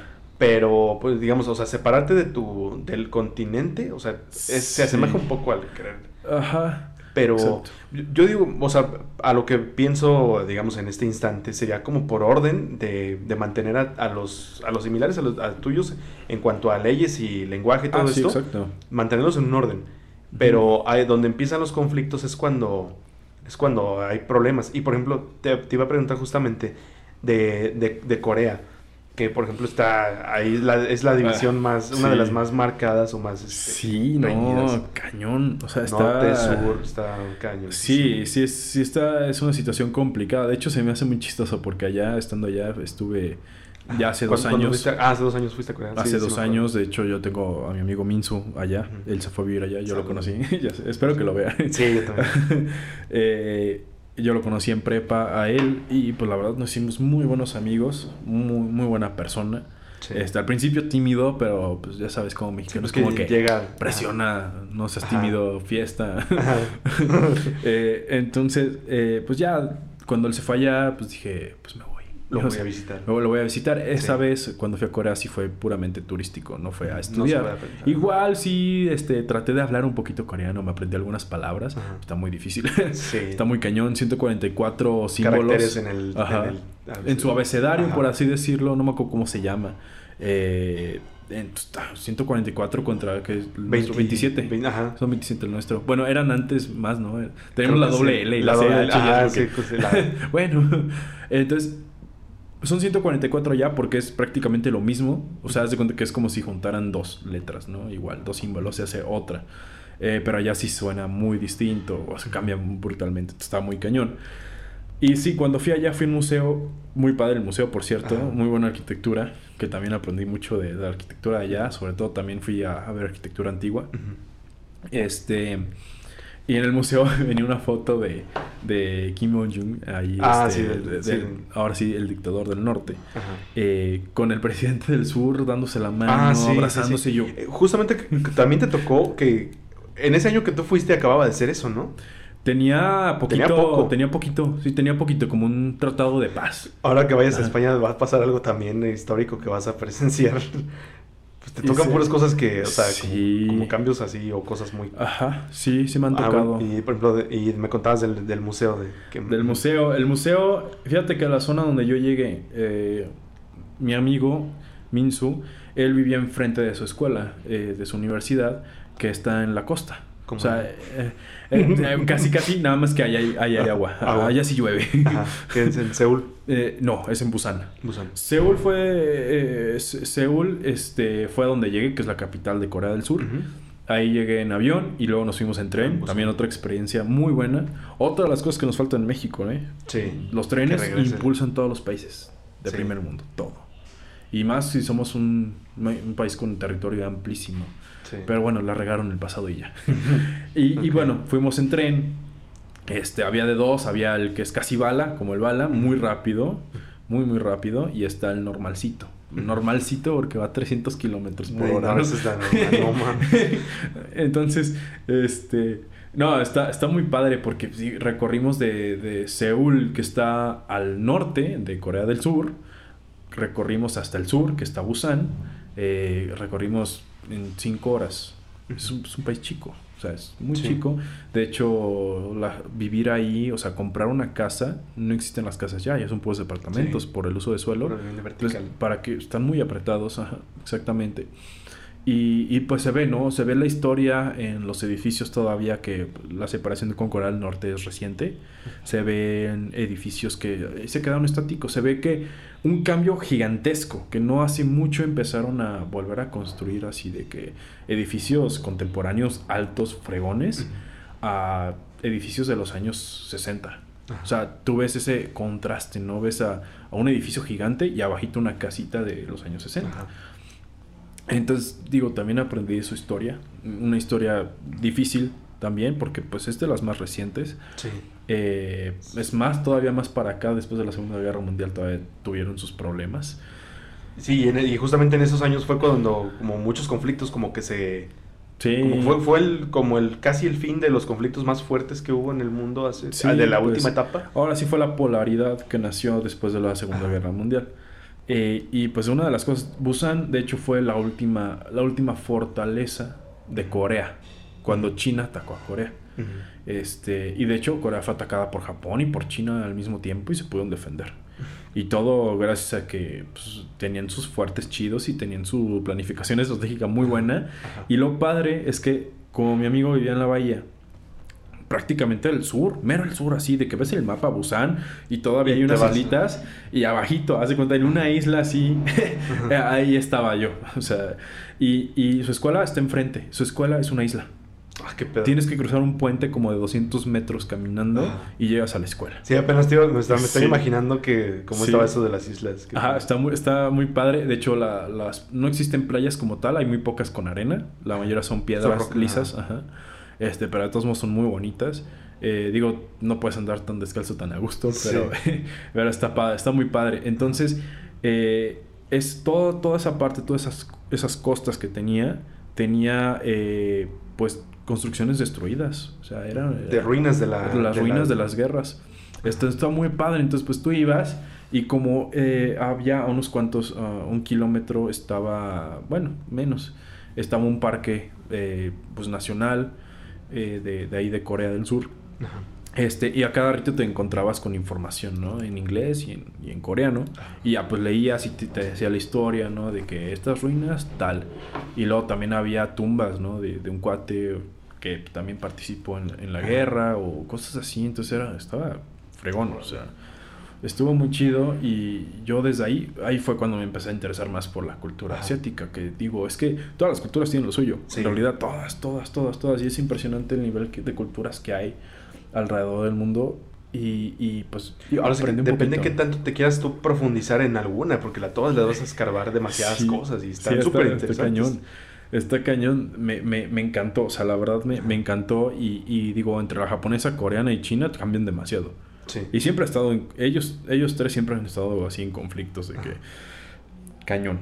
O sea, entonces es, es impresionante, eh, pues sí, la historia en general y, y la manera de pensar de las personas ahí de Corea del Sur. eh, con respecto a Corea del Norte, pues sí, no, no son buenas, la verdad, no son nada buenas.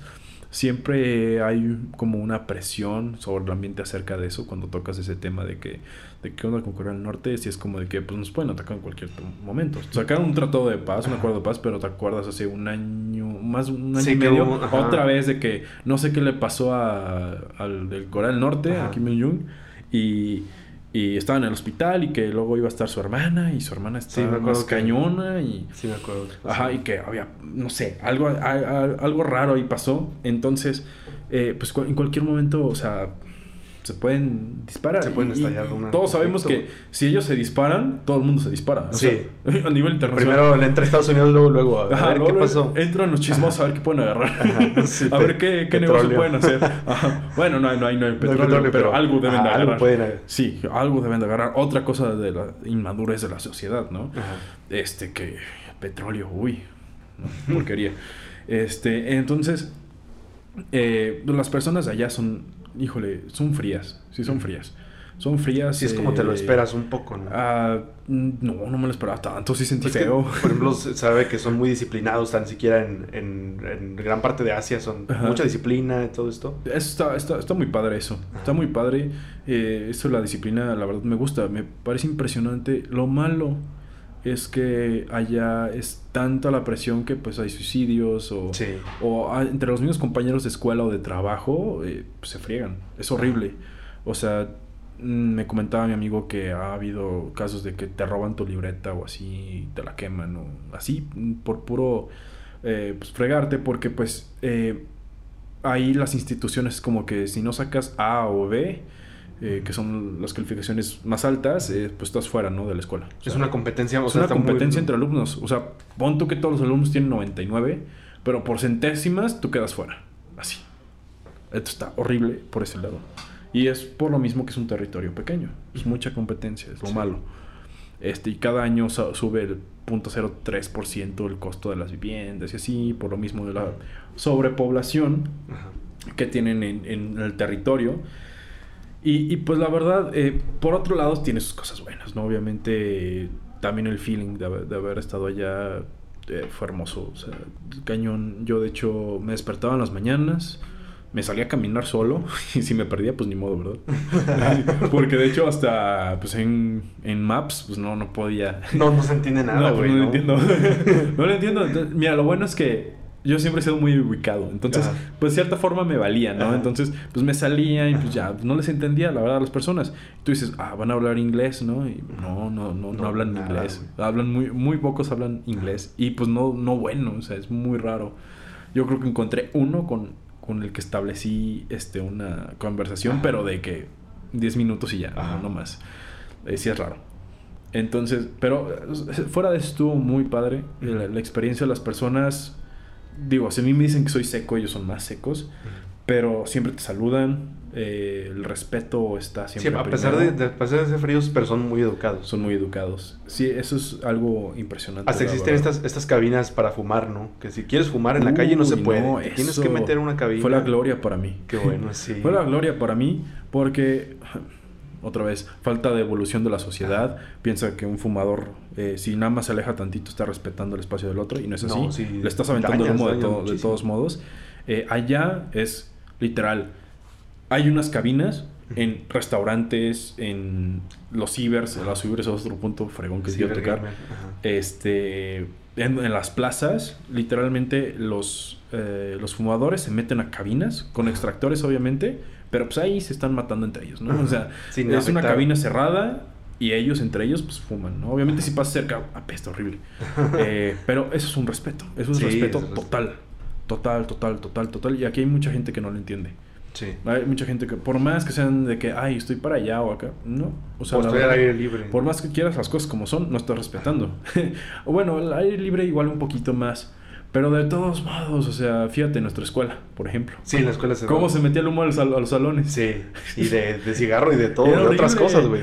ya parecía que tenía cruda todo el tiempo porque pues me dolía la cabeza. Yo lo, no aguanto. Ajá, Sí, no, no aguanto. Entonces allá estaba muy padre por ese lado, el respeto, los valores, mucho más. Ese sí puede decir que, que ah, es un poquito más, no, es mucho más primer mundo que nosotros. Eh, pues por el lado de los valores. o porque tú ves gente pobre, gente rica y se tratan bien. Se tratan bien, se tratan muy bien. Eh, todo, ¿no? O sea, se respetan mucho. Yo iba a las tiendas y aunque no nos entendiéramos, me saludaban y me decían, me hablaban como si yo les entendiera. Ajá. Eh, y eso es bonito, aunque, aunque igual puede ser tonto de cierta forma para algunos. Pero no, te miraban extraño en el mal modo. No, nunca Al contrario, me dijeron, oye, pareces actor de, de, América. Y yo así de eh, Estados Unidos, ¿verdad? Eh, ah, sí. Entonces sí, de que gracias, pero soy Capitán América. Pero soy, mexicano. No, no, tampoco. y le dije, no, soy mexicano. Y me dice, ah, eres mexicano. yo sí, soy mexicano. Y, y ya, este. está, está muy padre, porque en realidad fue una, o sea, a la hora de hablar con unas personas era muy extraño porque con puras señas nos podíamos entender, pura kinestésica, o sea, lenguaje corporal, nos podíamos llegar a entender. Estaba muy fregón eso, eso me impresionó bastante, yo a pesar de, ahora sí, llegar en ceros en el idioma, bueno, no en ceros, ceros, sabía decir poquitas cosas. Pero con el apoyo de Minsu también, o... Sí. O eh, casi siempre estaba Minsu, ¿no? ¿O no? Mm, eh, pues es que, por ejemplo, este despertaba muy tarde, duerme mucho. Entonces yo me salía en las mañanas y tenía que ser el mandado sí, pues yo iba a la tienda. Entonces, pues ya de que... Ahí, empezaste con lo de las señas. Ajá, entonces estaba muy padre. Y, y, pues la verdad es, este, está, estaba chistoso. Lo que sí, difícil. Cuando iba un ciber o así, de que cibers, híjole, estaban impresionantes. Computadoras gamers con colores de potentísimas. ah, pero jugaban LOL. jugaban juegos de que ni, usaban ni. ¿Y, tú descargabas el juego que querías o, lo tenías estaba chistoso, Estaba chistoso porque haz de cuenta que tú pagabas en una maquinita, pagabas las horas que querías estar, te puedes sentar en la compu que quieras. Eh, aparte en el ciber era restaurante también. Qué chido. Entonces te lleva la comida al ciber. Ah, bueno, donde estabas sentado. Entonces, pues ya te sentabas y ya pues, gastabas tu, tu, hora y te volvías a parar si querías a volver a pagar, ¿no? Eh, entonces, pues eh, elegías sesión y pues ya lo que tú tenías que hacer, ¿no? Juegos, eh, trabajo, lo que sea, ¿no? Eh, tenía sus secciones para cada uso, ¿no? De la computadora. Eh, y está, están muy fregones. Obviamente la mayoría iba a jugar videojuegos. Lol. Ajá. De hecho, o sea, lo usan mucho allá porque allá muchas personas no tienen el dinero para tener una consola. Allá, por ejemplo, las consolas son caras. Y las computadoras también. Entonces, pues muchos van a los cibers y los cibers por eso son así, según tengo entendido. Y, y también, como hay más, pues son más baratos, ¿no? Ajá, de hecho son mucho, son muy baratos. ¿Cómo cuánto cuesta? Fíjate que, híjole, No te acuerdas exactamente. híjole, pues muy parecido aquí de que a México, ¿eh? En realidad Ah, como que 30 pesos la hora, ajá. Ajá, la hora, sí, bien barato. Digo, cambia mucho la moneda, está más devaluada Sí. la de Corea del Sur, Ajá. pero de todos modos era impresionante porque eh, lo más barato era la tecnología, de todos modos. Las consolas Sí. no sé por qué, pero eran más caras. Pero la tecnología en general era muy barata y, lo, y la ropa también, y lo más caro era la comida. Y yo como como mucho, pues ahora sí, que... gastaste. Igual en Canadá veía a mis amigos y compraban ropa y ropa y ropa y yo, no manches, yo pura comida. Y, ah, exactamente, y estás del otro- de este lado del mundo que consume más alimentos y Sí, no, no que lo hace más como en volumen, como de que la hamburguesa más grande que podrás haber visto en tu vida. Sí. No, y luego iba, iba a Canadá y era como que desayuno un pan y ya. Y era como que Y me quedaba con hambre y yo. Y todos iban así como si nada. Y yo, no manches. Me falta el huevito. Me falta, me falta, no, punto que huevito no, pero pues, pan, pero multiplicado por cinco, ¿no? Ajá, ajá. Entonces, pues no me llenaba. De hecho, muchas veces eh, a, a la, a la dueña, a los dueños de la casa le- les caí bien porque muchos dejaban su comida y yo me los acababa. Era el bote de basura de la casa. Este, y pues allá en Corea también era como de que, pues vamos a un buffet, ¿no? O sea, y, y pues igual, o sea, como la comida es más cara allá, ponte que los buffets íbamos a los más baratos, que sí encuentras comida barata, pero es muy repetitivo. Muy repetida la comida, usan las mismas salsas o así, los mismos ingredientes, te aburres. Pero de todos modos la comida ya, fíjate que es muy nutritiva. Sí, es lo que estaba viendo Fíjate que... que- dime. Híjole, es, es la comida que extraño. Pon tú que pude haber vivido allá sin pensar en tacos. Ajá. Un mes, dos, que, que estuve. Este, Pues que son más pescados y sí, vegetales. mariscos, Mariscos. mariscos, especias y plantas. Ajá. O sea, no vegetales como tal, sino hojas, o sea, hojas y, y especias, ¿no? Ajá. Y la verdad, muy, muy bueno. O sea, yo la, nunca, nunca batallo para comer. Siempre pruebo todavía cosas bien raras. Y, y era impresionante, porque sí tienen mucha variedad, la verdad. Sí. Tienen mucha variedad. Estaba muy padre. El sushi de allá no es tan bueno como el de Japón. Ajá. Pero se asemeja mucho al sushi que nos sirven aquí en México. Porque Ajá. tiene su chile, tiene su aguacate. Ajá. Ajá. Cosa que casi no usan eh, los japoneses. Ajá. Eso me lo explicó mi amigo Sí, japonés en de... bueno, en, en- sí, en todo el mundo se hizo la adaptación del sushi. De Pues lo que conocemos todo. como sushi. Ajá, pues como en todo el marketing, o sea, si una empresa se va a hacer a nivel internacional de comida o de ropa, lo que sea, se tiene que adaptar a las necesidades o los gustos de, de esa Sí. cultura. Entonces es lo mismo, el Subway de aquí no es el mismo de allá. Sí. O el Starbucks o cosas Ni en. McDonald's, ni en Ni en McDonald's es Ah, igual. por ejemplo. En unos venden, eh, por ejemplo, con Luisito Comunica he visto que en algunos venden jugo de melón o cosas así. Sí. En, Ay, qué rico. En Asia venden cosas así como Mm. ciertas bebidas diferentes. güey. Sí, preferible que la coca. O sea, por ejemplo, allá, O en Alemania eh, venden cerveza en el McDonald's. ándale, cerveza, eso está raro, eso Sí. no lo sabía. Y, y, por ejemplo, allá, allá en Corea no encontrabas comida chatarra. No encontrabas. Papitas, sí había, sí había papas como malamente lo decimos nosotros porque Ajá. pues unos... Frituras. Ajá. Frituras. Porque todo le decimos papas. Papas, pero, sí, pues, no, papas está- de- no todo está hecho a base Ajá. de papas, ¿no? Los chetos, ¿no? y allá sí decía, allá sí te ponían la imagen de, de un elote o te ponían la imagen de un chile o te ponían, probabas la fritura, fritura, te sabía literalmente Ah, a, lo que sabía la- a lo que es. Órale, qué chido. Te sabía literalmente a lo que es. Y si veías, de- y si calorías, casi nada. O sea, Ajá. estaba cañón. No veías frituras, no Y- veías y no nada. veías cosas raras, por ejemplo, ya ves que en Japón hay que leche, de, eh, eh, soda de leche, refresco de leche, güey. Cosas así, ¿no? Uy, pues ¿No sí. te encontraste así productos que dijeras? Fíjate que no me acuerdo así de que de alguno así raro de que común que tomamos como leche o jugos o así. Fíjate que jugos sí. Allá le, le usan mucho ponerle a los jugos o así como gomitas, como Ajá. pedacitos de, De...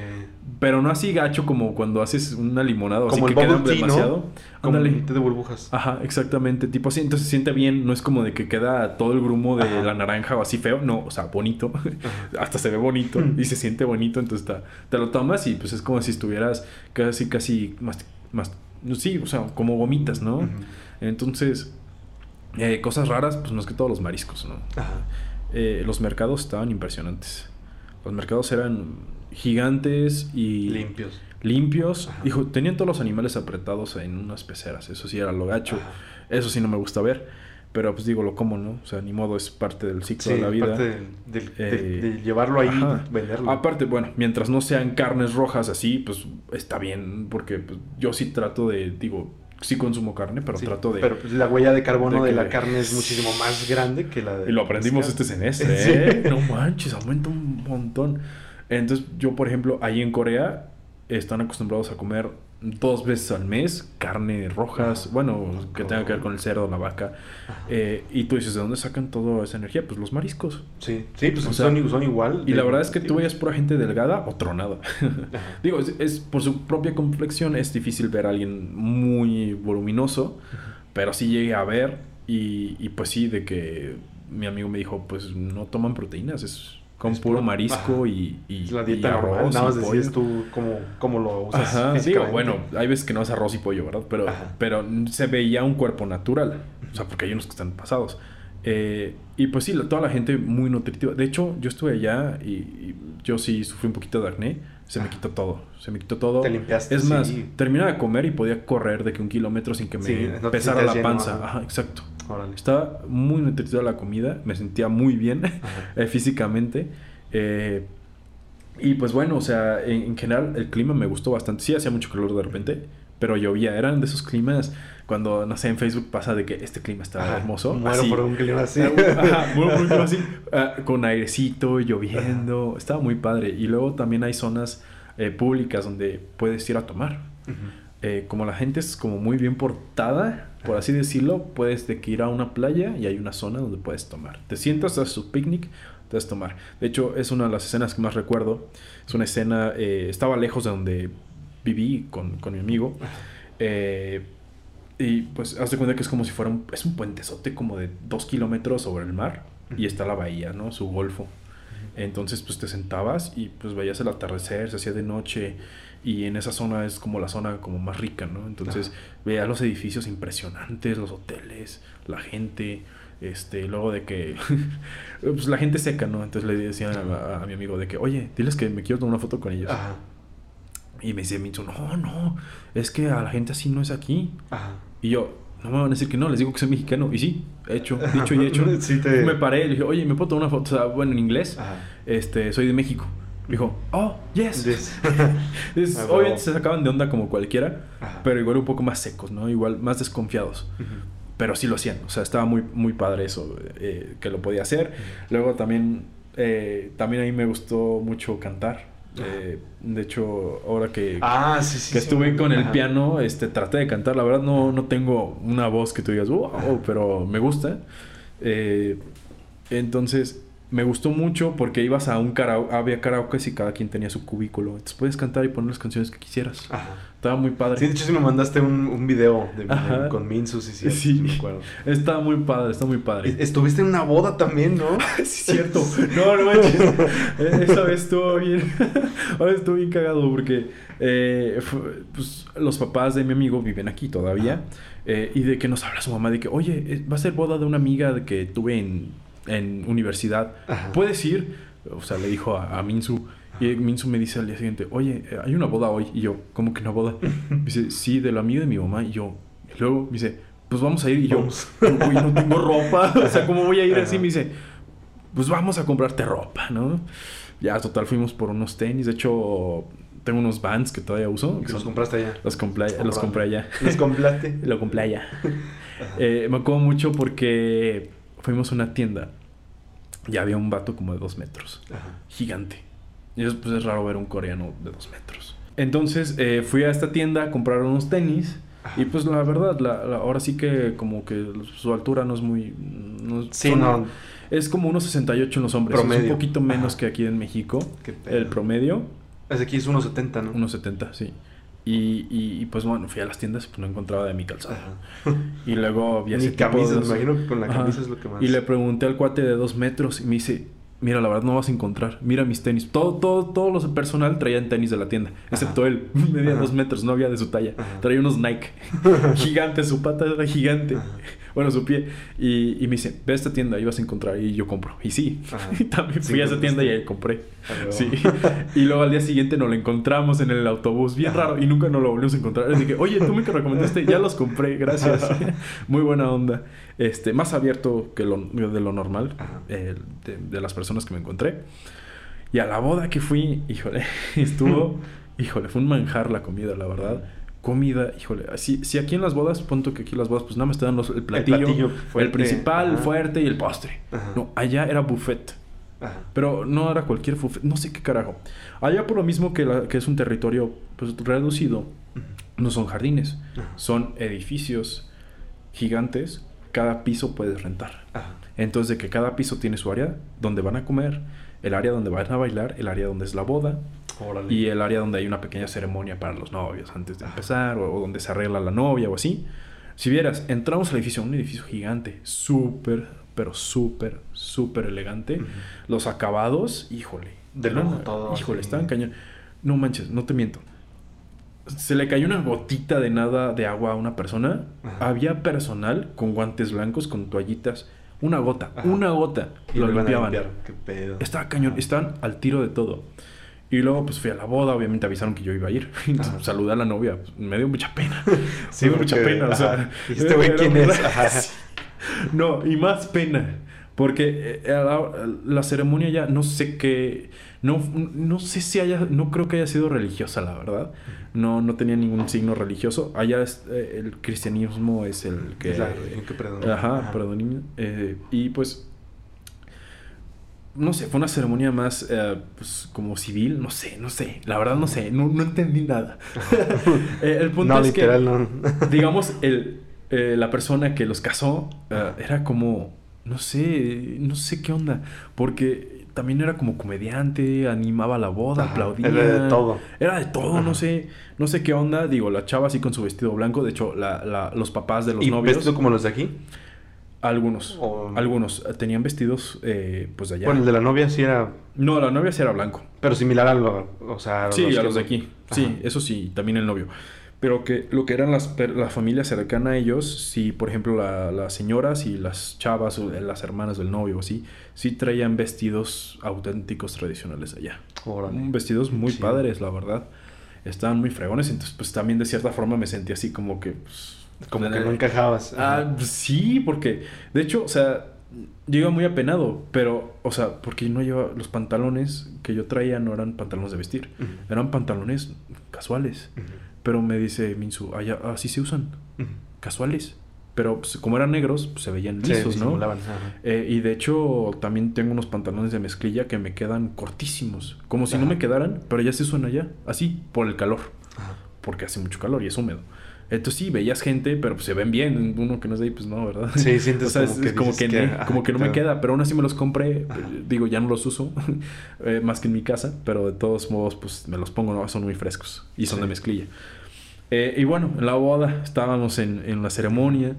Y ya, total, de que no sé, por una extraña razón, el, el cuate de la ceremonia, el mero mero que estaba casándolos, empezó a entregar rosas, ¿no? De que, de que, ah, tú la que traía el vestido más bonito, ¿no? Ajá. Y luego, y luego me dice, estaba así, ah, tú, el, el que viene de fuera. Y, me, a puras chavas les entregó las rosas, nada más a mí me entregó. Era el hombre con rosas. No, pues obviamente todo el mundo, y yo estaba así de, no manches, o sea, qué pena, y pues nadie me conoce. O sea, nomás estoy aquí de ridículo, de, relleno, de, relleno. de invitado con no, de una rosa, y yo así de, ¿qué onda? Y, y él me hizo de que, qué bueno. Híjole, no, me dio mucha pena. Estuvo, estuvo muy padre. Eh, una, una, experiencia y luego tenían un piano de cola blanco muy, muy fregón. No lo tocaron, pero, pero, estaba bien fregón. Era como de decoración, no sé. Y luego ya pasamos al área de, de comida. Híjole, no manches. Delicioso. No les miento, había como fácil como unos 15 chefs. Cada chef tenía su, sus platos. Ajá. Pero es que no era un lugar chico. O sea, tú, tú imaginas de que, como aquí, de que cada quien tiene su mesita. No eran mesas. Eran como si fueran tiendas, barras. Como si fueras a una tienda de comida. Cada quien, cada quien tiene su local tipo así, pero elegante, cañón. De que, ¿qué quieres? Y, y pues esto y esto, ¿no? Ya te lo servían. Había lugares donde tú te servías solo, pero te juro, éramos que habrán sido como unas 200 personas, 150, pero era comida como para 400 personas. Ah, no. Estaba repleto de comida. Yo neta me serví como tres veces más el postre. Eh, terminé muerto. Fuiste el que más comió, yo creo. no, no creo. no, no. O sea, había gente un poquito más tragona, yo creo. Pero, híjole, esa, esa boda estuvo muy, muy, muy padre. Ya no me quedé al baile. Porque, pues ya, o sea, pues, no, o sea, ahora sí que nada más era, era para ir un ratito, porque pues no éramos ni parte de la familia, ni Sí. amigos directos. Eh, pues ahora sí que por respeto, ¿no? Eh, Sí. Según tengo entendido. Sí, pues es, lo que sí es como lo, lo más íntimo. ¿no? Bueno, algo un poquito más íntimo. Ajá, exactamente. Entonces, pues ya comimos y pues nos fuimos, ¿no? Pero, híjole, hijo- la neta, mucha variedad de comida, no como en Canadá. Eh, es, es comida que se extrañó, la verdad. Sí. Eh, la cultura también, el respeto, todos los valores que tienen. Igual unos extraños, pero, pero todo está impresionante. Definitivamente como para regresar, ¿no? Sí, claro, sí, obviamente. fácilmente. A Canadá sí le pienso regresar por la Sí. comida. Batallé mucho por la comida. No era comida que me gusta. O sea, yo no batallo, pero Qué raro. O sea, yo me, yo me imaginaría que en Canadá, o sea, que encontrarías... es como Estados Unidos. Ajá. Es igual, o sea, Bueno, pues, sí, como... hamburguesas, hot dogs. Ajá, me sabe a plástico la salchicha, ¿no? O sea, así. Eh, eh, digo, O, muy- es- o sea, a lo mejor muy procesado, pero muy variado, pero procesado. sí, exactamente. Y, y, pues a- acá, pues no, o sea, la verdad es que muy Súper nutritiva, natural. Natural, sí. Eh, me encantó, la verdad, estuvo... eh, es un país que sí, al que sí regresaría. eh, el sentimiento de, de que te caiga la lluvia en otro país, o Ajá. sientas el aire de otro país, o te metas al mar de La, otro la- país. la la atmósfera ex- externa de, de la calle, o sea, eso sí debe ser Sí, muy... las calles, las Y personas, que casi los todos carros. los, los paisajes externos son hacia arriba, pero cañoncísimo, ¿no? Más, Sí. más- O sea, había lugares donde no entraba la luz del sol, Por ni el viento edificio. por tanto edificio. Pero estaban bien fregones. Ajá, Luego sí. ibas a las zonas antiguas y la verdad me tocó ir a un templo Buda, de, de Buda, Ajá. budista, Órale.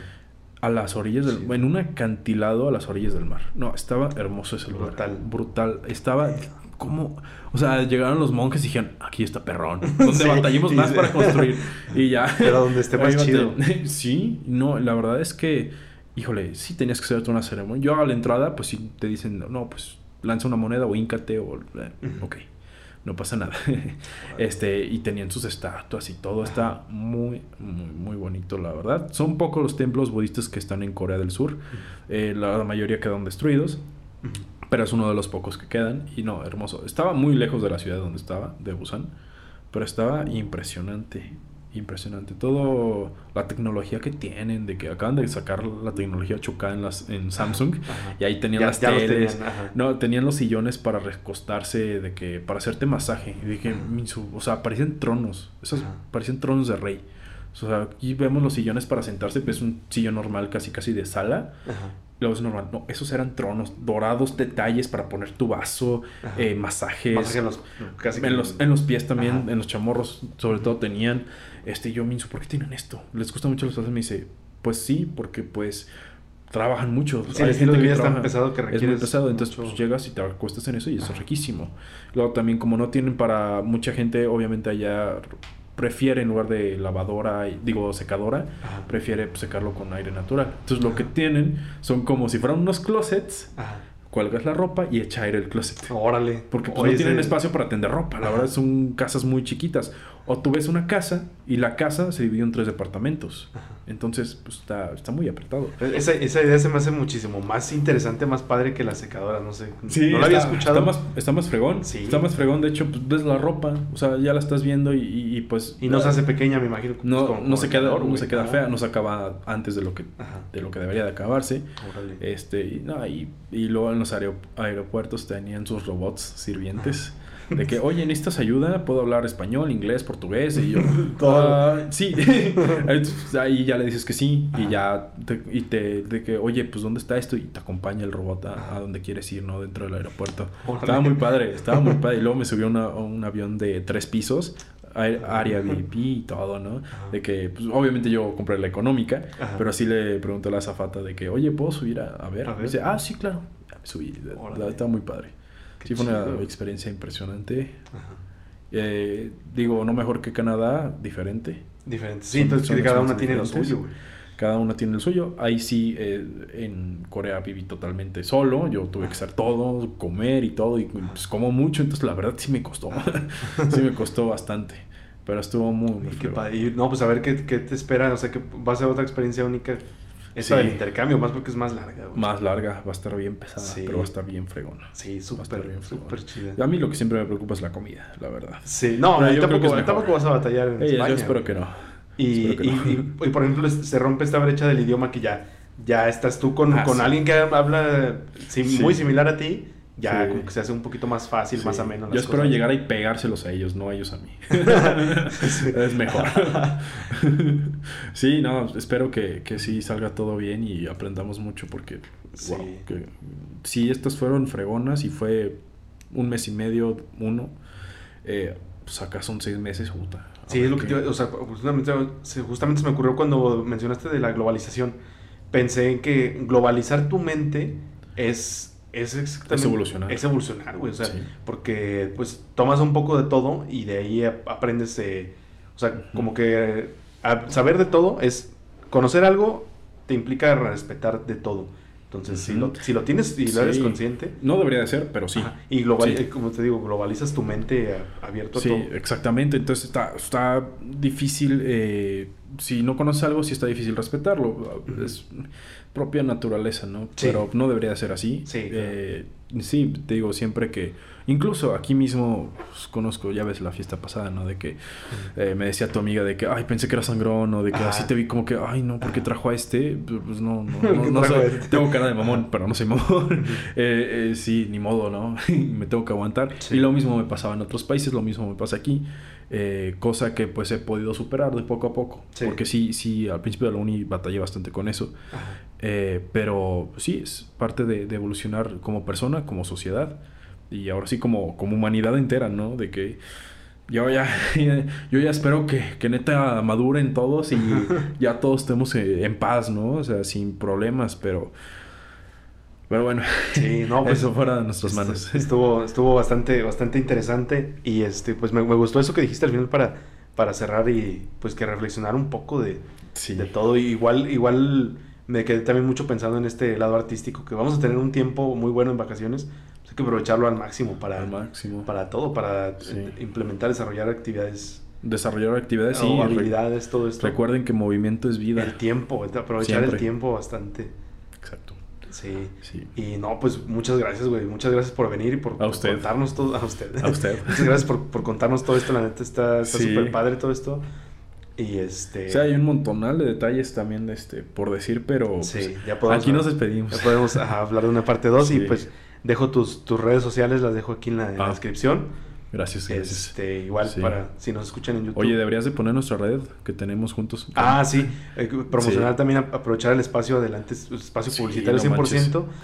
este, comenta, coméntalo tú. Es una, una página de Instagram dedicada a la, a la ah. representación gráfica. Arquitectónica, sí, por medio de, renders. Y, pues bueno, igual podemos también de repente algunos planos en donde estamos eh, cuatro personas.